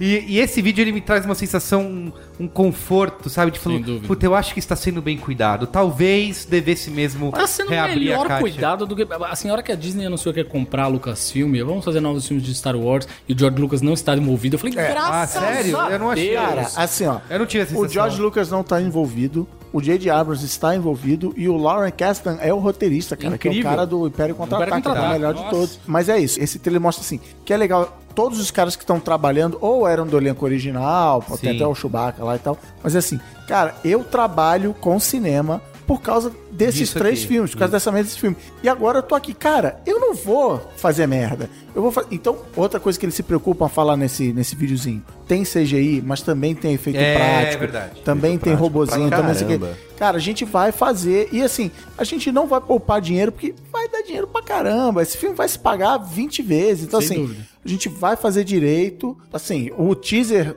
já tinha sido incrível. O teaser já tinha me, me O vendido. teaser já vendeu e o primeiro trailer foi. tipo, Nossa, não, tá louco. ok, A hora que aparece fechou, o Han parou. Solo, É. sério, velho. Eu- Eu fiquei com a impressão de todos os materiais de Star Wars até agora, incluindo esse filme, que o Luke, a Leia, o Han Solo e o Chewbacca vão aparecer pouco no filme. Sim, Eles também estão lá Eles vão- alçar É. o cara do Ex-Máquina, do About Time, o, o ator inglês lá, Isso. a menina, o cara, o Stormtrooper. Então, assim, esses caras são os personagens do filme e os outros estão ali só pra, ó, é a mesma história, lembra Isso, você lembra, aí, isso, quarentão, é, pode chorar no cinema É, e tal. é. Mas assim, Passando a e aí, tocha, cara, né? se, é, exatamente, seguir daí, entendeu? E, e- É, há quem diga que o Luke vai ser o Obi-Wan Kenobi, assim, saca? Vai ser o cara que vai treinar os no... ou o novo Jedi, ou os novos Jedi, ou a nova Jedi. Ah, né? sei Porque- lá, eu tenho ainda uma, tenho uma insegurança, assim, tipo... Nossa, só não de deveriam, terem- meio não deviam mexer nisso, sabe? Your Mas- lack of faith is disturbing. É, tá, muito bem. Vamos seguir aqui em diante. Falamos aqui rapidinho também do Deadpool, né? Que teve o... Palmas para o Deadpool. Sim. Eu não gosto desse personagem, então eu não, Palmas para o eu não tenho... Eu assisti o Não, trailer... é, eu adoro Deadpool Eu porque assisto- eu era criança quando ele, quando ele foi lançado. É, então tá. ele foi feito pra então, mim. mas quando o Deadpool foi lançado, ele era uma coisa desenhada pelo Rob Liefeld, que era um treco esquisito. Aliás, eu falei do Exterminador da DC, o Deadpool era inspirado no Exterminador. Ele chama o Wade Wilson, o Exterminador chama Slade Wilson, tipo, alô? Né, o Rob Liefeld Tem o jogo também, né, nitidamente... que Não, não, não, não. Esquece o jogo. É, esquece. É, o que eu acho do Deadpool... Esse não é o jogo que você está procurando. O Deadpool, no- nesse começo, não era o que é o personagem hoje. Assim, a partir do momento que o Joe Kelly e o Ed McGuinness né, começaram a fazer o, o personagem, que ele começou a ganhar essa coisa de mais humor. Galhofa, é, galhofa. é, Quarta ele barreira. quebrar a quarta parede, falando com o leitor. Ele sabe que ele é um personagem de quadrinhos e ele comenta as coisas como se fosse um personagem de quadrinhos de verdade. Ele é fã, fanático de Star Wars, então tem um monte de referências a Star Wars, tal, não sei o quê. Eu achei muito legal. Porque eu acho que é um personagem, é uma Marvel eh, se permitindo ser uma coisa um pouco fora da cronologia. Assim, eu Sim. posso ler um gibi Não do precisa ser Deadpool. tudo épico, né? É, e eu posso ler um gibi do Deadpool, me divertir, dar risada e beleza. Eu consigo ler sem ter lido as 10 primeiras edições anteriores e eu não preciso ler as próximas 20. Que é um problema que o DCU tem hoje. Ah, só posso ver. Pra eu ver, eu tenho que ter visto Thor, não sei o que, o mundo per- The Dark World. É muito isso. Mas o Merigo não vai gostar, porque o Merigo gosta de personagens que Sombrios, sofrem, sombrios. Não, não, eu, eu adorei também o, o pôster que eles colocaram, né? Tipo, do estúdio que estragou o Deadpool. Deadpool! E é legal eles manterem assim, não, não vai fazer um filme pra todos os públicos, né? Vão manter o rated o. R. É, e no trailer, o próprio Ryan Reynolds, ele fala, cara, pelo amor de Deus, é tipo, não me faz nada de CGI, não me coloca um uniforme verde. Ele meio que também quebrando essa quarta... Nossa, essa outro quarta... dia tava. Ah, mas a referência ao passando- uniforme verde é por causa do Lanterna Do Verde. Lanterna Tava passando Verde. Lanterna Verde na televisão outro, dia. filme Tão ruim ruim. caralho, Que maluco. filme ruim, cara. E eu gosto do Ryan Reynolds. E o legal o do uniforme Deadpool... dele era CGI, cara. assim, não- Era horroroso. né? O legal do Deadpool, no fim das contas, é que foi o único. O painel, e os meninos, de novo, o Renan e o Boris me disseram isso, assim. O Boris estava cobrindo. Ele só não foi esse ano, mas ele estava cobrindo o Comic Con desde 2007, assim, todo ano, indo pra lá. Ele falou que nunca, nunca tinha visto um painel levantar e aplaudir de pé um trailer. O trailer do Deadpool foi aplaudido de pé. Como era o, o painel da Fox, então tinha é, Quarteto Fantástico, Deadpool e os X-Men. É, eles tinham que passar a bola pros X-Men. Eles o público pediram- começou eles a pedir pra pediram passar encore. de novo. É, eles e aí pediram o. Ryan Reynolds nitidamente fica assim, e agora? O que que eu faço? Aí os caras puseram de novo e foi aplaudir de pé outra vez. E aí o Então, cara do X-Men é- que começou o painel, não, agora vamos falar de X-Men. Falou, cara, como é que eu começo depois disso? É. Bom que você citou o Quarteto Fantástico. E aí? Meu Deus. Que cara. dor. É, aí entra naquele negócio que você falou, eu gosto de filmes sombrios, angústia. é porque é isso, né? Eles estão querendo é, o reboot do Quarteto Fantástico, agora todo mundo sofre, chove o tempo inteiro, sabe? É um quarteto fantástico que apareceu em Interestelar, eu acho. Assim, o visual pra mim é isso. Ele quer ser um hard fiction, assim, quer ser aquela ficção científica mais dura, tal, mais sombria. Eu acho que assim, ele, é- ele é inspirado nitidamente o esse filme do Quarteto Fantástico é inspirado na versão Ultimate do Quarteto, que é uma a versão mais uma, uma versão mais recente criada por as pessoas dos anos. Que legal, o né? universo Ultimate é legal. É legal, mas Sim. o, o quarteto o come... Homem-Aranha. o, o- o- Não, Homem-Aranha, o, o ajoelho e. O Homem-Aranha Ultimate o é Homem-Aranha outro incrível. rolê. Mas o que eu acho do quarteto é que, cara, a gente tá falando de uma família de super-heróis. E eu acho que o filme, pode ser que eu seja completamente enganado, tô vendo isso pelos trailers, tá? Mas o filme não me vende e não quer ser um filme de super-herói. O que eu acho muito errado, eles estão negando a própria natureza. Eu entendo que super-herói não é gênero. Os caras fazem filmes com super-heróis, eles fazem um faroeste, fazem um filme de espionagem, como a gente falou do Capitão América. Eu entendo isso. Mas eu acho que eles estão tentando se levar a sério demais, assim. Quando se tenta se levar a sério demais, eu acho que eu pego um pouco de bode, sabe? É, eu- Agora, o Quarteto odeio. Fantástico tem uma coisa que me dói, de fato, que é... É o que a gente tá falando da versão Ultimate. Legal, a versão Ultimate é bacana, não sei o que, era escrita pelo Warren Ellis. Foda, assim, o começo, pelo menos, a versão Ultimate do quarteto era foda. O Reed Richards não é o cara mais velho, pelo contrário, ele é o cara mais novo da equipe, ele é um jovem prodígio, tal, tal, tal. Só que aí tem o grande problema, que já tinha sido um problema nos dois filmes anteriores do quarteto, que é um problema no quarteto Ultimate, que Ah, a só, versão é uma só bosta. tem um problema nos filmes anteriores do Quarteto. Não, mas tem alguns. Tá. Mas esse pra mim é, um pior, é o pior Que é o de filme todos. inteiro. O principal problema é o Doutor Destino. Tá. O Doutor Destino é o meu vilão favorito dos quadrinhos. E, cara, nos dois filmes ele foi retratado de maneira terrível. Nesse filme tem toda a cara. Se eles seguirem a versão Ultimate, vai doer meu coração. Assim. Que o Doutor Destino, mesmo nos quadrinhos Ultimate, é muito ruim. Tem o cara do Whiplash, né? Vai estar É tocando not my bateria. fucking tempo. É. Isso. E vocês não acham que, sei lá, se esse né, for, for pra baixo, a Fox fala, foda-se, Chega de Quarteto Fantástico. devolve essa merda pra Marvel? Acho que não. Será? A treta da Marvel com a Fox é muito mais complicada do que a treta a da Marvel Sony. com a Sony, mas muito mais. Eles se detestam, assim, nos bastidores fica claro, assim. Não, a ponto de que nos quadrinhos os X-Men estão sendo colocados de lado. E o quarteto foi dissolvido, assim. É, porque os caras assim, ah, eu não vou ganhar dinheiro, por que, que eu vou fazer quadrinho pra dar dinheiro pra Fox, Óbvio, entendeu? na, agora, na Comic Con, o Axel Alonso, que é o editor-chefe da Marvel, falou: vocês estão loucos. Eu nunca jamais faria um negócio desse. O Quarteto Fantástico é uma puta propriedade, não sei o quê. Eu não dissolveria a equipe porque eu tenho uma treta, uma rixa o Porque o Didi Fox. filme dos desses heróis O não Didi tá no- estava do lado dele fazendo uma mãozinha naquela cena. É, hum, Claro, claro. hum. pois é. Assim, assim. Mas é- essa, esse acordo tem ano pra acabar ou não? Não. Isso é um. Na verdade, assim, foi quando- na época dos anos 90 lá que a Marvel abriu falência. é, foi super. O acordo com a Sony também. Mas o da Fox, principalmente, é um acordo super predatório pra Marvel. Óbvio. Aí, né? Tem os dois lados, enfim. A Fox se deu bem nessa história. A Fox já perdeu, né? A Fox perdeu o Demolidor.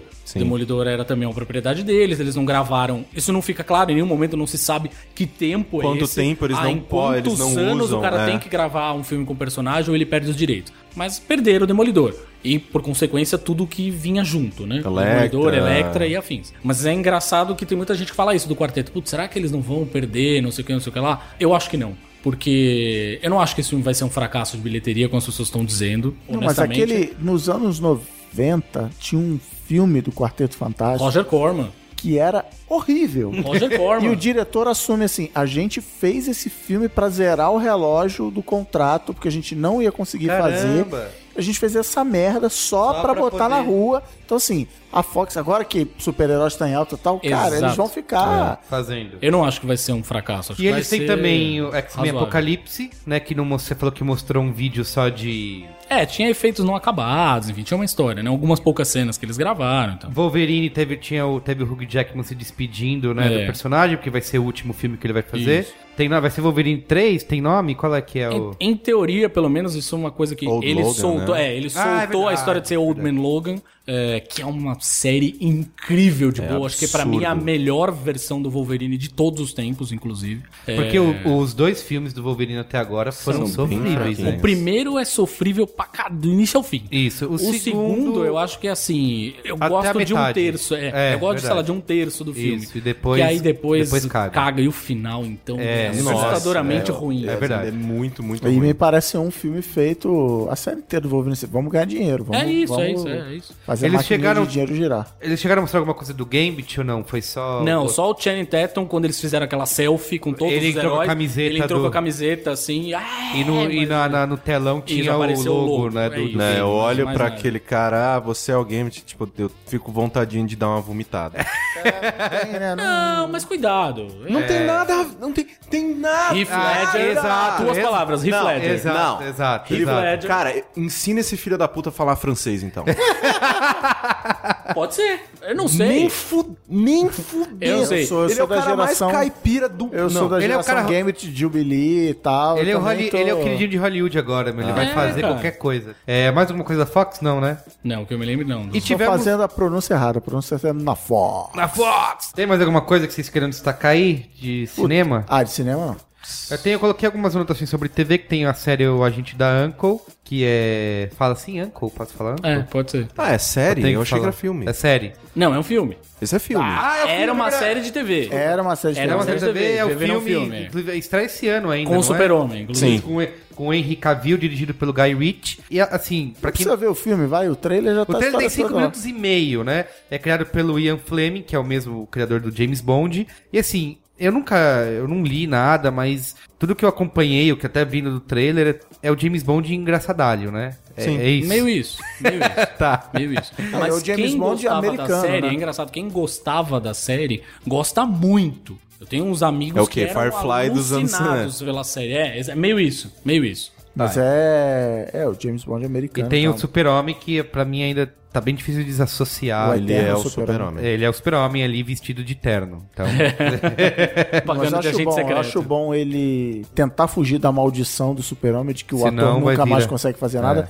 Ele tá adotando uma estratégia diferente de... uma estratégia Christian Bale, né? É, entre... Ah, que o Christian Bale já era, já era o Christian Bale antes, mas assim, ele não vai esperar acabar o contrato dele do, de super-homem pra Fazer fazer. outra Ele já coisa. tá fazendo o filme pra tentar desassociar a cara dele. Heroes Reborn, né? Que, assim, é, eles estão copiando o X-Men agora na cara dura, Não, assim, né? Ó, eu, eu vou fazer uma, eu vou fazer uma revelação aqui. Eu sou um fã absurdo da primeira temporada. Eu também. Pra a primeira temporada é animal. é? Eu, Eu- a primeira A temporada. primeira temporada é incrível. Era aquele negócio assim que, tipo, eu brigava com Hero, família para poder ter o Sim. direito da TV da sala quando passava Heroes. Peter Petrelli, grandes abraços pra você, filho do, do Rock Balboa. É, né? filho do Rock Balboa. né? Mas da segunda pra frente, cara, foi tipo, É. mas não foi Desastre. ladeira abaixo.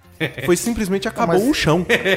Foi Não, tipo, eu acho que foi chão, caindo chão, chão, muito assim. nada. A primeira temporada é muito boa, eu gosto muito. Sim. A segunda temporada é. Nhé, aí a terceira vai ficando pior. Ah, a terceira eu nem vi. Cara, Terceira não é vi. possível onde os caras estão indo, Não, sabe? assim, assinar o testado que a segunda temporada. Assim, viu o primeiro episódio, nem tenta, é assim. A primeira temporada acaba com o Hiro no Japão, aí vem o herói dele, o samurai lá fora. Aí começa a segunda temporada dele. Não, mas eu não sou o samurai. Na verdade, o samurai é esse americano lourinho aqui que tal. Então, tipo assim, os caras fizeram sem saber. Vocês sabem pra onde é, verdade. Por onde ir.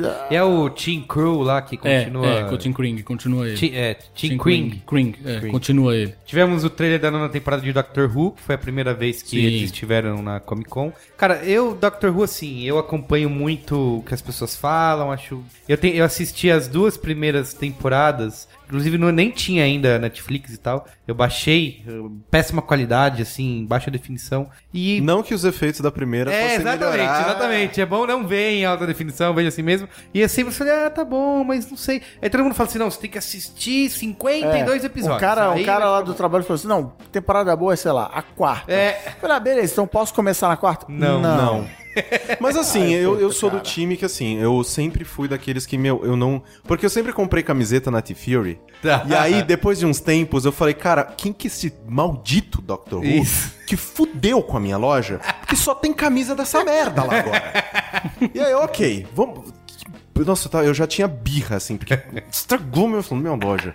Aí beleza. Aí eu fui e esse ano eu comecei a assistir. Aí a primeira, assim, sei lá, os primeiros cinco episódios. Eu, É eu- tosco, Eu né? falava, cara, é, é, é meio que é pegadinha da internet. É isso aí. Todo mundo assistiu, É todo mundo acha uma merda. É isso. E todo mundo Pegadinha fala da que é internet. foda pra pegar o resto. Porque não, eu tipo, não vou Samara so- Seven Days, assim, você tem que Eu não vou sofrer sozinho nisso aqui, cara. Nem fudendo. Aí beleza. Se você não passar Doctor Who adiante, ele Aí vai eu fui puxar. assistindo, assistindo, e aí me pegou. Porque tem uma hora que clica. Ah, é? Pra algumas Mas é pessoas. na quarta é- temporada? Não, não, pra mim clicou na segunda já. Tá. Mas tipo. Porra, mas ainda assim você tem que passar uma temporada Não, inteira. não, não, não. Assim, eu adoro o Eccleston. Tipo, eu acho ele um Doctor muito foda. Só que aí quando vem o próximo, que é o, é o É o Tenant, Ah, é o Tenant, o Matt Smith é depois, é verdade. né? tipo, você vê a diferença, você vê qual é a parada dele se reconstituir, dele voltar. Você, porra, eu, eu gosto muito desse universo. E aí você começa, e aí a roda começa Não, eu a tenho girar. amigos que são absolutamente. Eu vi Não, é- pouquíssimos é muito episódios. legal, não, é não- muito não legal. cheguei a acompanhar, assim, mas eu tenho amigos que são fanáticos. Minha filha adora. Minha filha tem 11 anos de idade, ela ama Ah, o que Dr. Who. Não, Agora, o trailer mais legal de série foi a nova série original da Amazon. Sim. Que agora eu vou ter que dar um jeito de assistir Boa, essa merda. boa. Que é o. Eu não tava entendendo nada. Assim, eu falei, não, pera, que, por que, que essas pessoas estão sendo presas? Isso. Por que, que tá rolando essa merda? E aí, por que, que tem suástica em tudo Isso. quanto é lugar? E aí, aos poucos, aí depois, quando eles mostram aquele mapa, que eu acho Sim. genial, Genial. Que é o mapa dos Estados Unidos com aquele, né, aquela Divisão. divisão de tipo, não, aqui é do- do- dos japoneses, aqui é dos, do- É dos animal. nazistas. Dos. É o baseado no conto do, porra, ok. do, Do- Philip do- K. do Dick, K. né? Dick, é. Que é o The Man in the High Castle, é, com produção do Ridley Scott. Não, eu- então, cara, foi o que eu achei daquele post lá do B9. eu, assim, eu achei me- mais incrível. É que assim, não tem nem como assinar essa merda, né? Não tem como assinar. Tem é Assinante do Amazon Prime usando VPN pra Ah, ficar com IP então, puta americano. trampo, É tipo eu tentando assistir a Hulu. É, então. Porque Não assim, vale a pena. Eu acho que Não da mesma vale maneira que House of Cards foi o ponto de falar, puta, eu tenho que assinar Netflix, porque eu quero assistir House of Cards. Eu acho que essa série pode ser o, O ponto. o ponto pra assinar a Amazon. Isso aqui, né, eles não, tão, não estão querendo, então vou ter que fazer de outra maneira, não sei como ainda. Mas talvez Vou eu viaje estudar. até os Estados Unidos, É, vou né, estudar. pra Sim. poder... Estudar uma forma. Isso, É que assim, bom, tem que ver, porque o Spotify, por exemplo, uma conta americana funciona no Brasil, mas acho que a Amazon não. Já tentei usar uma vez e não, não rolou. então. Eu ainda não assisti Transparent, que inclusive ganhei o Globo de Ouro. Sim, tudo, que talvez. dizem que é muito bom. Também não vi ainda. Ganhou o é Zing bom. de ouro também. Ganhou o Zing de ouro, é. Mas essa é a série que eu mais fiquei. Você falou também bastante da nova série dos Muppets, que assim, eu. Nossa, na eu in- sou fanático por Então, na Muppets. infância eu adorava Muppets, assistia todo dia à tarde. É, e eu ainda. assistia só o Muppets Babies. e É, Muppets Baby, verdade. Tem toda adorava uma Muppets geração, Baby. tem toda uma geração que acha que Muppets é, É Muppets Baby, Sim, não é, não é, não é, não é, Eu, não na é. minha cabeça é Muppets Baby, é. Mas assim, juvenil aí voltou Muppets com 35 tudo anos. nos últimos anos e eu não entendo por que que é uma grande coisa. Me explica aí, Cara, Thiago. eu acho um sensacional. Eu era fanático É da pelos ABC? Muppets, não era, não era nem. É, é da ABC, porque os Muppets também foram comprados Olha pela aí, Disney. mais um. A Disney comprou todo mundo, basicamente. Daqui a pouco a Disney compra o Warner e aí a gente vai ter aí? a DC e a Marvel juntas, enfim. Mas é, Muppets, eu gostava dos Muppets de verdade. Eu gostava do Muppet Babies, claro, é bonitinho, não sei o quê, mas eu gostava dos Muppets. Principalmente. Os Muppets Conquistam Nova York, assim, pra mim é um dos É filmes verdade. definidores de caráter. Eu assisti 300, comprei em DVD, assisto em casa ainda Repetia direto, recorrentemente. Eu adoro o Caco, adoro o Gonzo, são os personagens que... Mas e os filmes novos aí? Não, não rolou. O né? primeiro filme é bacana, até. Ah, eu gostei até O primeiro do filme é último. bacana. O segundo, eu acho que é ok. não é ruim o segundo, é divertidinho, não sei o que. Tem lá aquele monte de participações especiais, sei o que, a Lady Gaga, enfim. Cara, esse filme eu tô Ah, já esse eu não vi. Que é o Acho então segundo, que é o, primeiro. que o segundo que é o que ele tem um, um doppelganger, o Caco. é Não, um não, cara, não, não, não, não. Eu assisti o primeiro. O primeiro é legal. O pintinho é, é legal, que até ganhou o Oscar de música original, Sim, lá deixou sim. o Carlinhos Brown comendo poeira. Só tinha duas músicas de É. Carlinhos Brown. É, perdeu, Mas a perdeu, música é animal. Man on a Muppet, Man É legal pra caralho, mas e é o Jim Parsons cantando, não sei o que, é bacana. Mas o que eu acho dos Muppets é que assim, que eles. Diferente da Vila Sésamo, que também é do Jim Henson, Vila Sésamo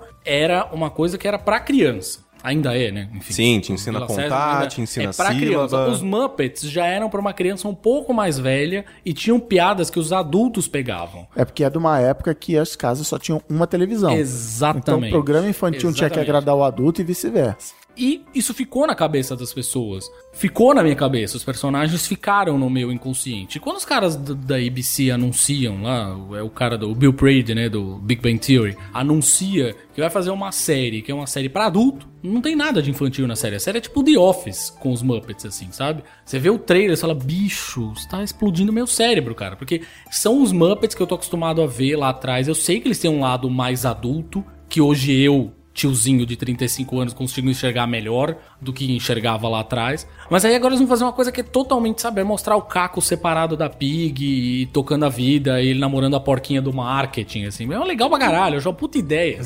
sabe? Eles até tentaram definir isso, uma mistura do The Office com o Larry Sanders Show, sabe? Nossa. É gravado um estilo mockumentary, né? Enfim, e aí mostra não só eles no ambiente do escritório, mas eles indo pra casa. E, pô, eles misturados, sabe? O Fozzie namora como humana. É que o Gonzo- filme. O programa dos Muppets, obviamente, era isso, humanos interagindo com, com os Muppets, mas não ficava muito claro e o primeiro filme estabelece isso. Não. É um mundo onde existem Os Muppets. men and a Muppets, né? Existem homens e Muppets e mulheres e tal. Conviva com E isso. é normal, conviva com isso, exatamente. É isso? Tem alguma, algum, alguém tem algum destaque fora tudo isso que a gente falou aqui para Quem ganhou? quem ganhou? É verdade. Quem Quem ganhou? ganhou E a? Comic Con? Foi a democracia. Foi, Pra mim- foi você, consumidor do entretenimento global. Não, acho assim. É, as ações das empresas. O Batman versus Super-Homem. É Super-Homem versus Batman ou Batman? Batman vs Super-Homem. Ele ganhou, as ações subiram, Tá. né? Ganhou é, Cris Dias de bronze? Não, mas o Star Wars concorda aqui. Eu com o acho, cara. Até porque eles fizeram uma coisa que foi absurda, assim. Um, eles mostraram um vídeo de making off. Não tinha nada de novo, novo, assim. A gente ainda até foi atrás, foi meio, né? é, tentou fazer olhar de nerd de lince, assim, pra tentar pegar algumas cenas inéditas Dentro desse dentro negócio. desse. Mas tinha pouca coisa, no fim. Mas não tem quase nada de novo naquele vídeo. Já, o nego já tava chorando, assim. Ah, não sei o que, vocês vão. indo." Aí os caras pegaram, Todo mundo. falaram: vem com a gente agora. E tiraram todo mundo do Hall 8, fizeram os caras andarem, sei lá, uns 40 minutos pra chegarem lá no, no Ah, deck teve onde isso, tava. é? Sim, tiraram Sim. todo mundo e tem um deck onde tava tendo uma apresentação de, de uma orquestra tocando os temas de Star Wars, do John Williams, não sei o que. Todo mundo no sol lá, super gostoso, tipo, puta dia agradável, verão americano, ainda tava iluminado o dia. Aí todo mundo lá vendo. E tipo, e o Kevin Smith. Que tinha um painel depois do Star Wars, falou: fudeu. O que, que eu faço, mano? Saiu Galera, todo mundo, velho. Ele falou até, pô, eu sou fã de Star Wars, vou pra lá, foda-se meu painel, saca? Vou eu pra lá. E daí depois, ele é amigo do J.J. Abrams, né? Que aí ele até cruzou com o J.J. Abrams. Depois o J.J. Abrams falou pra ele, falei, meu, desculpa, eu tô me sentindo Darth Vader pra você, assim. É foda, né? Mas Star Wars conseguiu isso. Eu acho que pelo, pra mim, o meu voto é pelo conjunto da obra. Quem ganhou foi a DC e a Warner. Porque a Marvel escolheu simplesmente. É verdade, não é, tem essa. É, na verdade, no ano. É engraçado, assim, no ano passado, a Marvel já não tinha tido um painel lá dos mais fortes. A escolha da Marvel em não competir, né, entre aspas, foi por quê? Por, é, polêmica de vazamento de coisas? Não, eu acho que não deve tinha ser por conta. Assim, ano passado eles fizeram aquela história, né? Ah, eles foram lá, fizeram um painel meio burocrático, apresentaram algumas coisas, a galera, é, vibrou, não sei o quê. Só que aí, sei lá, Meio que alguns mostraram o calendário, né? depois. É, mostraram É, o calendário. calendário, é. Não, o calendário então foi depois. Foi, no depois? evento da Marvel, Foi. né? Eles fizeram um evento deles. E na minha cabeça era na não sei o Con. com os fãs. Aí a internet explodiu. Por quê? Porque agora sim as coisas caminharam pra Warner do jeito que deveriam. Ano passado, quando eles começaram a anunciar as coisas todas, eles anunciaram num evento pra investidores, uma coisa bem burocrática, assim, não teve o contato com os fãs. Esse ano não, eles foram lá fizeram barulho, aí sim. Havia até quem esperasse que eles fizessem mais barulho que eles fossem anunciar mais. Eles falaram só que o filme do Lanterna Verde vai se chamar Green Lantern Corps, né? Vai ser a tropa dos Lanternas Verdes, não sei o quê. Mas estava se esperando, inclusive, que eles fossem trazer, trazer mais atores, mas tá bom. Mostraram o trailer do Esquadrão Suicida, ok. Só que no ano passado foi mais burocrático. E a Marvel não. Foi lá, fez o seu painelzinho na Comic Con, beleza. Aí fez um evento puta do evento, chamou os caras no evento surpresa, não sei o quê. Então, esse ano existe, pode ser que não aconteça, mas existe toda uma expectativa pra eles fazerem ou um outro evento desses, ou na D23 É, você lá falou da, de da guarda- tá Disney. guardando- brum, explodir. tá guardando segredo pra isso. Pode ser, pode ser que aconteça. É isso? Qual é, Qual a é boa? boa? Qual é a boa? Boa. Qual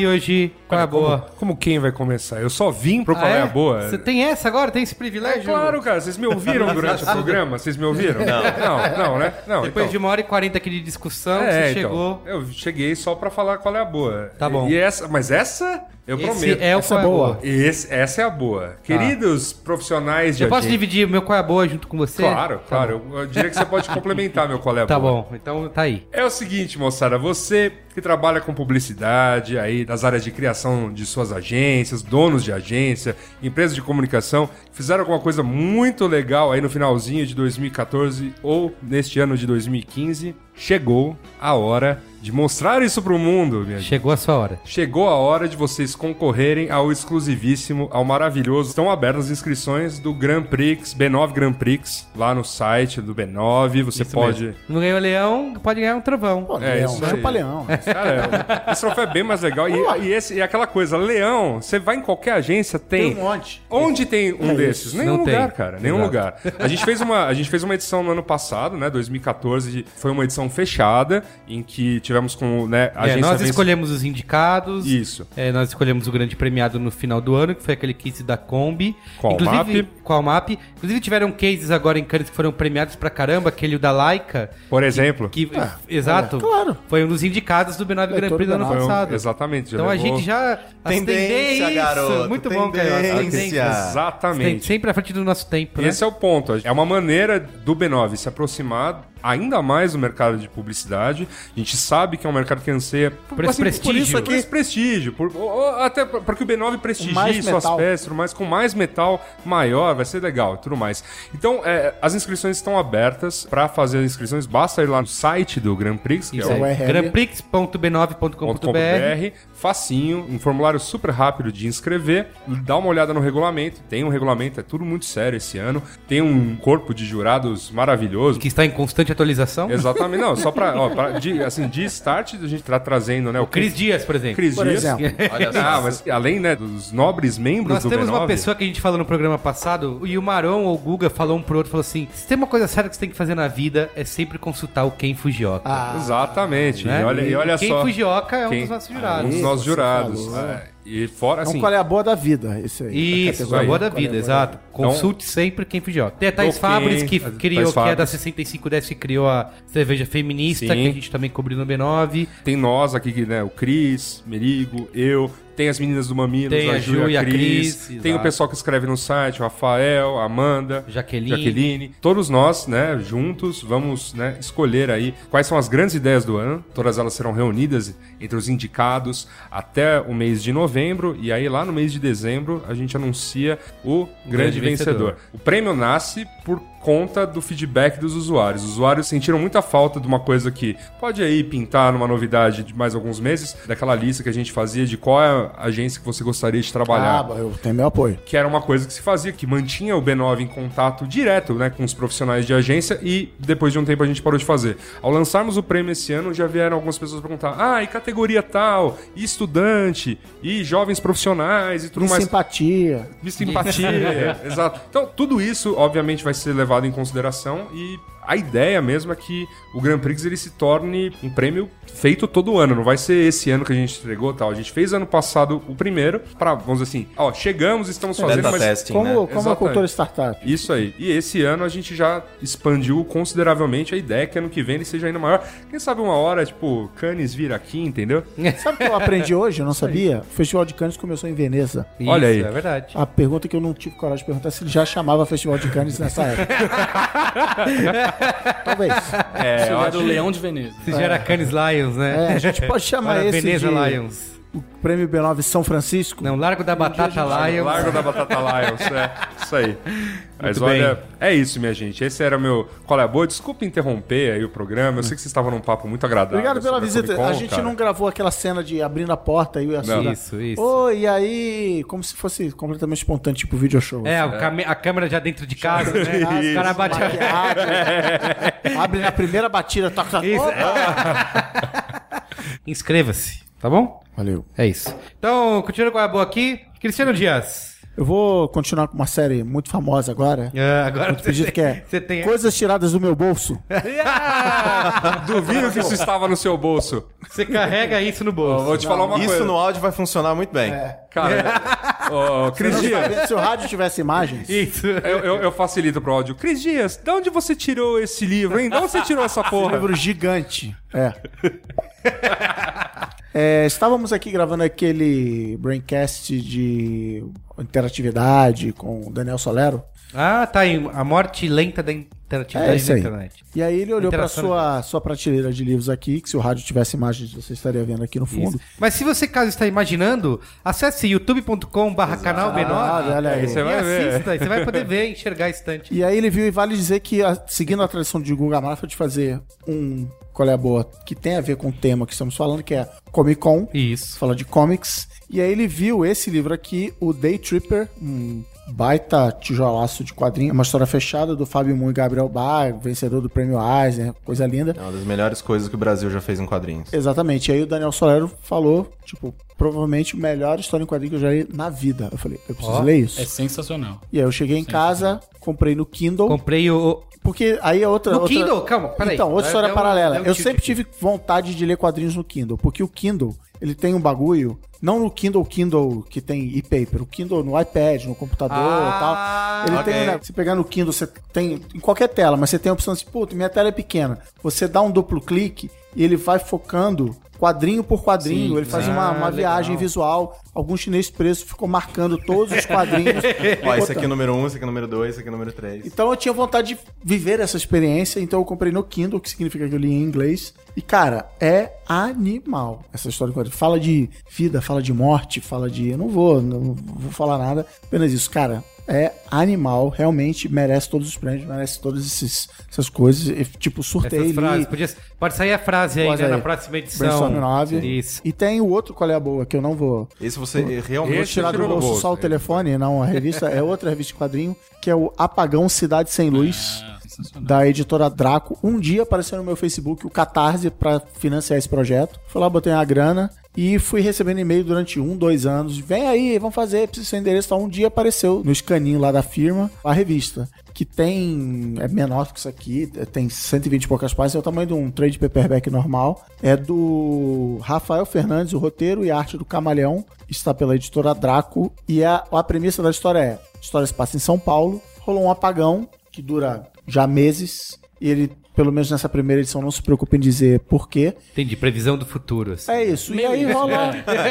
E aí rola aquela São Paulo loucura. É, rola aquela loucura. Imagina, São Paulo sem luz, é isso aí. Porradaria, gangue, morte, Saques. sangue, saques e tal. E aí é meio uma história meio. Guerreiros! Venham me É, pegar. a- as gangues brigando, e aí tem um personagem principal, e ele é The Chosen One. Eu não gosto muito dessa história É, de The Chosen One. escolhido, né? Isso. Ah, você as profecias e Isso tal. aí. Mas é legal. A história chega a um fim, mas não se conclui, então espera-se que tenha continuação. Mas é legal e quadrinho nacional e tal. Achei. Foi divertido também. É bom, rapidinho. é bom até complementar o que o Cris tá falando. O Rafael, que é o roteirista, o Rafael Fernandes, acho que é dos caras mais. Você usou guerreiros pra fazer a tirada, enfim, acho que é dos caras mais engajados, que eu diria, nessa questão de, pô, vamos não só promover os quadrinhos nacionais, mas vamos produzir, galera. Vamos colocar a mão na massa, Não, sabe? tema nacional, só fazendo. gíria, catarse, Sim. movimentou a galera. E é legal você ver uma história, principalmente quem mora em São Paulo, assim, com os lugares que você conhece, com os desenhos, com os sotaques, com as neuras e tal. É, Assim como tem o corintiano aí no Day Tripper. É, É, então, é, eu achei bem legal, óbvio. Sendo bem sincero, Day Tripper é muito melhor. Mas assim, legal, curti e recomendo Apagão. Cidade sem lei, risco lei, luz. Qual é a boa, Caio Corrêa? Vamos lá, vamos lá. Eu vim meio despreparado, então eu vou fazer uma coronel pachecada. né? Que no dia Temos dessa que gravação... instituir o imposto da Coronel Pachecada Isso. aqui. Podia ter uma vinhetinha, A né? Só, tendência do Pacheco Sofia, coronelismo. Tipo, só isso. Só... Coronel Pachecada. É, Muito então, no dia dessa gravação, na terça-feira, eu coloquei no ar o quarto episódio do microprograma em áudio distribuído em larga escala na internet, especialista em games do B9. Tá. Caramba, fácil. Muito mais fácil. hashtag. Olha a hashtag. Gente, um programa de meia hora, não vou chamar de podcast. Mas então eu queria aproveitar a gravação que a gente fez no Braincast. A gente tá falando com uma audiência que às vezes não tá tão ligada em games, então esse eu acho que é um jogo que é perfeito pra recomendar pra eles, que é Her Story. Que é um jogo que ele foi desenvolvido pelo Sam Barlow, que ele foi lead designer do Silent Hill Shattered Memories e também o outro Silent Hill e também outros diversos jogos. É um jogo que, como é que eu explico isso de uma maneira rápida sem vocês olharem pra mim e me acharem louco? Ele é feito em FMV, que é Full Motion Video, que é quando pessoas reais, vídeos reais de pessoas são colocados nos jogos. Então, a história é de uma mulher que ela você é como se você tivesse num Windows 95, que você tá num programa que você tá assistindo depoimentos de uma mulher na delegacia. E aí, né, a história do jogo é que deu algum problema nesse programa, né, no database deles. Ele pega diversos pedaços dessa entrevista e ele perdeu. Então você só tem tequinhos. Ele funciona como se fosse um Google, que qualquer palavra que você digita, ele vai te mostrar diversos clipes da entrevista dessa mulher. Então, por exemplo, você coloca lá murder, né, tipo assassinato, vão pegar os clipes em que a palavra assassinato aparece. E aí você vai tocando, e aí é meio que aquele negócio de você, como jogador, fora do jogo, também tem que fazer a sua parte. Porque você vai anotando num caderninho, num bloco de notas. Ok, na entrevista do dia 21, ela falou que ela e o marido tiveram uma briga. Ah, não, na entrevista do dia 22, ela já mudou essa afirmação e falou que na verdade foi assim. Então é meio que você só assistindo esses clipes e buscando essas palavras-chave, tentando desenvolver essa história na sua cabeça e ver o que caralhos aconteceu. Entendi. Então, E aí, ela é culpada ou inocente? eu não vou falar, senão não vai querer jogar. Mas, assim, é uma história muito, muito interessante. Ela tem um puta de um plot twist que, tipo, caramba, assim, você não esperava, você não vê chegando. E eu acho muito bacana, principalmente pra quem não joga videogame, porque ele tem todo aquele negócio de você, meio que um voyeurismo, de tipo, o que tá acontecendo na vida dessa pessoa? Eu quero saber mais sobre essa pessoa, eu quero saber os podres dessa pessoa. Então ele ativa todos esses negócios que, sei lá, o ser humano comum tem. E ele conta uma história muito bacana, de uma maneira que quem não joga videogame com certeza pode se interessar. Custa 11 reais no Steam. Tem pra PC, Mac e iOS. Eu Ó. super recomendo. Her Story. É um jogo muito legal. Eu vi um amigo meu comentando esse jogo. Tô com um caderno aqui do lado, com dezenas Sim. de páginas, rabiscando, tô colando na parede, que nem filme. Fazendo, botando linhazinha e tal. É, não, não. Mas chegou num ponto em que eu tava assim, de tipo, não, peraí, é, o que, que eu quero saber mais? Porque uma das coisas que eu acho mais interessante é que, sei lá, se todos nós jogássemos ao mesmo tempo, a gente ia chegar a resultados diferentes, porque, por exemplo, ela vai falar, ah, eu na terça-feira eu peguei meu carro e saí pra comprar pão e eu encontrei com o fulano de tal. Eu vou falar, pô, eu quero saber mais desse carro, porque às vezes, qual que é o carro? Onde que ele tava? É seu? É emprestado? Sei lá, quero saber mais sobre o carro. Sei lá. E a Suda pode chegar e falar, não, onde que você foi comprar pão? Qual que é essa padaria? Que pão que você comprou? E você vai querer saber, não, qual que é essa pessoa que você encontrou? Então a gente vai pra lugares completamente diferentes, dependendo do que a gente prioriza. De que informação que a gente quer mais saber. Então, tipo, isso é muito legal de sentar e conversar depois e... Ah, o que, que você acha e tal? Por mais que eu acredito que o final é bem fechadinho, ele rola uma interpretação também. Você pode achar que são duas vertentes diferentes e é muito legal. E também ouça o programa que a gente escorreu mais, bem mais sobre Você pode isso. entrar em b9.com.br barra podcasts, Sim, barra save game, que Sim. você vai... exatamente. Eu, ad- eu adoro a sessão de podcast porque tem um fone, pra você não se, se perder. É, Você sabe é que ali é podcasts. É isso aí. Tá. Mas é isso, Her Story. Boa. Boa. Tiago, Bom, é, eu podia ser cara de pau o suficiente e dizer que qual é a boa, interessante pra se falar, justamente dentro de um programa que a gente fala sobre a Comic Con, e as pessoas acessarem o Judão e verem a puta, Coronel fazer Pacheco. um Coronel jabá, Pacheco, é faz o Coronel Pacheco, faz o Coronel... fazer um jabá, falar para as pessoas acessarem o Corta, Judão. corta pro Higino. É, faz, faz a Coronel Pacheco. A gente fez uma puta cobertura legal, que a gente se orgulha pra cacete, que a gente se orgulha muito de ter mudado, inclusive, a linha editorial no último ano e meio, e essa cobertura que a gente fez esse ano tem essa cara, que é uma cara que privilegia a diversidade, que privilegia é, as histórias, que não são necessariamente as histórias que todo mundo conta. A gente não ficou tão focado nessa coisa do quente, do hard news. A gente foi analisou e se meteu a fundo a conversar com pessoas. Efetivamente, contar histórias dos seres humanos por trás. Tem uma matéria que eu amei fazer, inclusive, que é de um, um sujeito que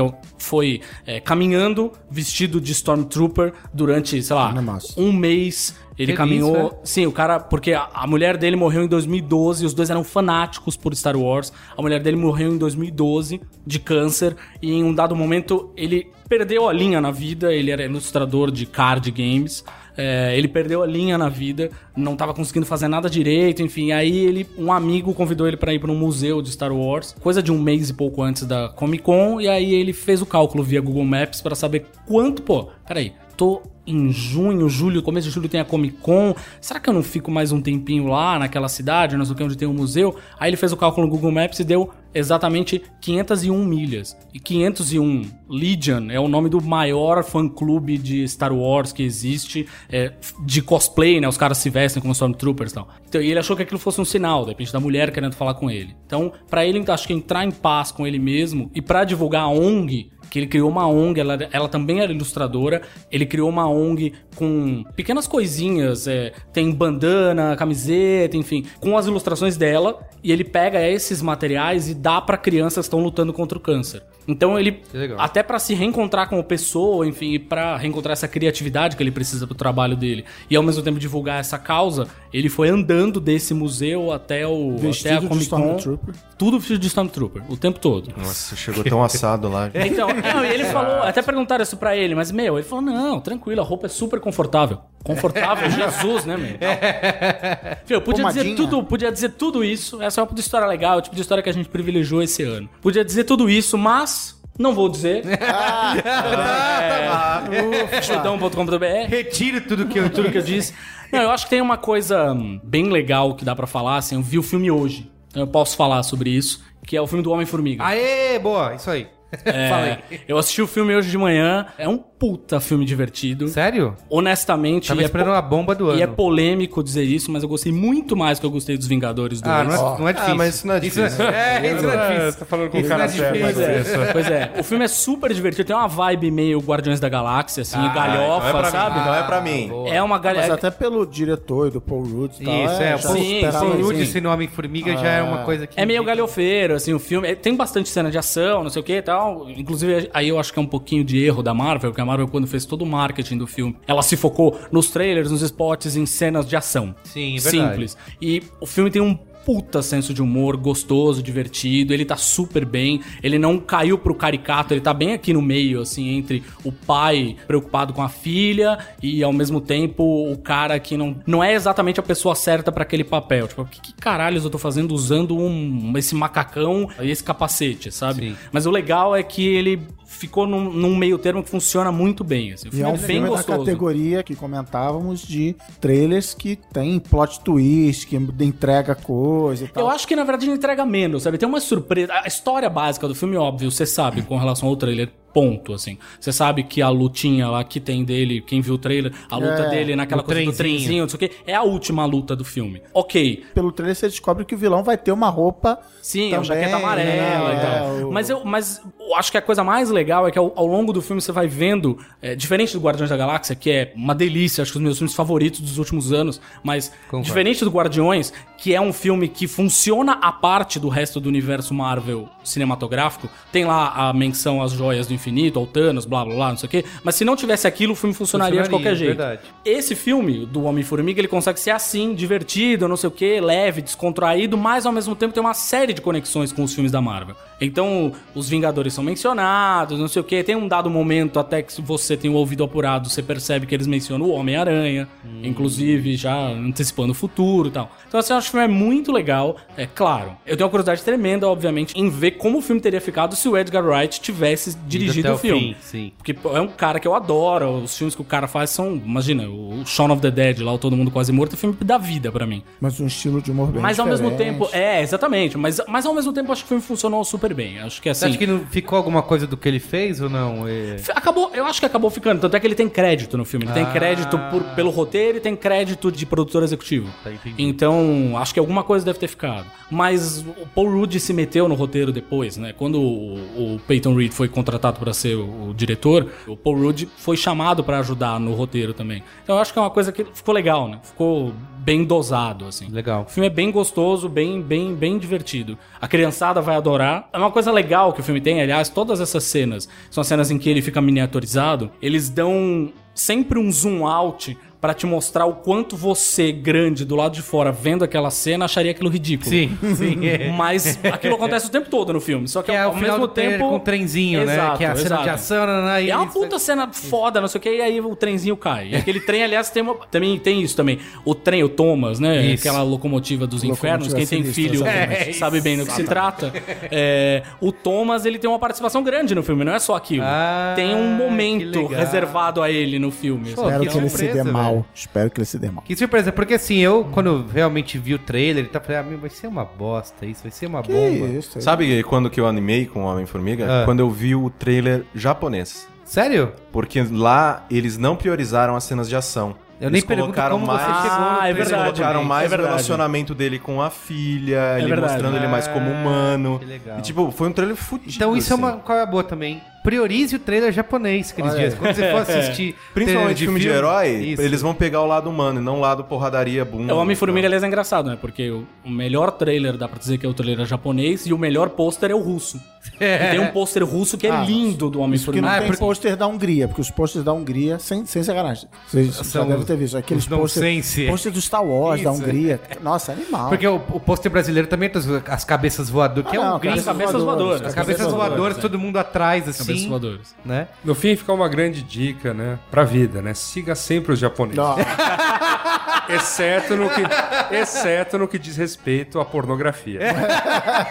Aí não, aí passa Aí longe. fica Mano, com os passe alemães. longe. Passe muito longe. Muito bem. É isso então? É, o meu qual é boa é o B9 Ah, o Grand Prix. B9, então. Grandprix.b9.com.br. Inscreva-se. muito bem. Tá bom? Valeu. Beijo gordo.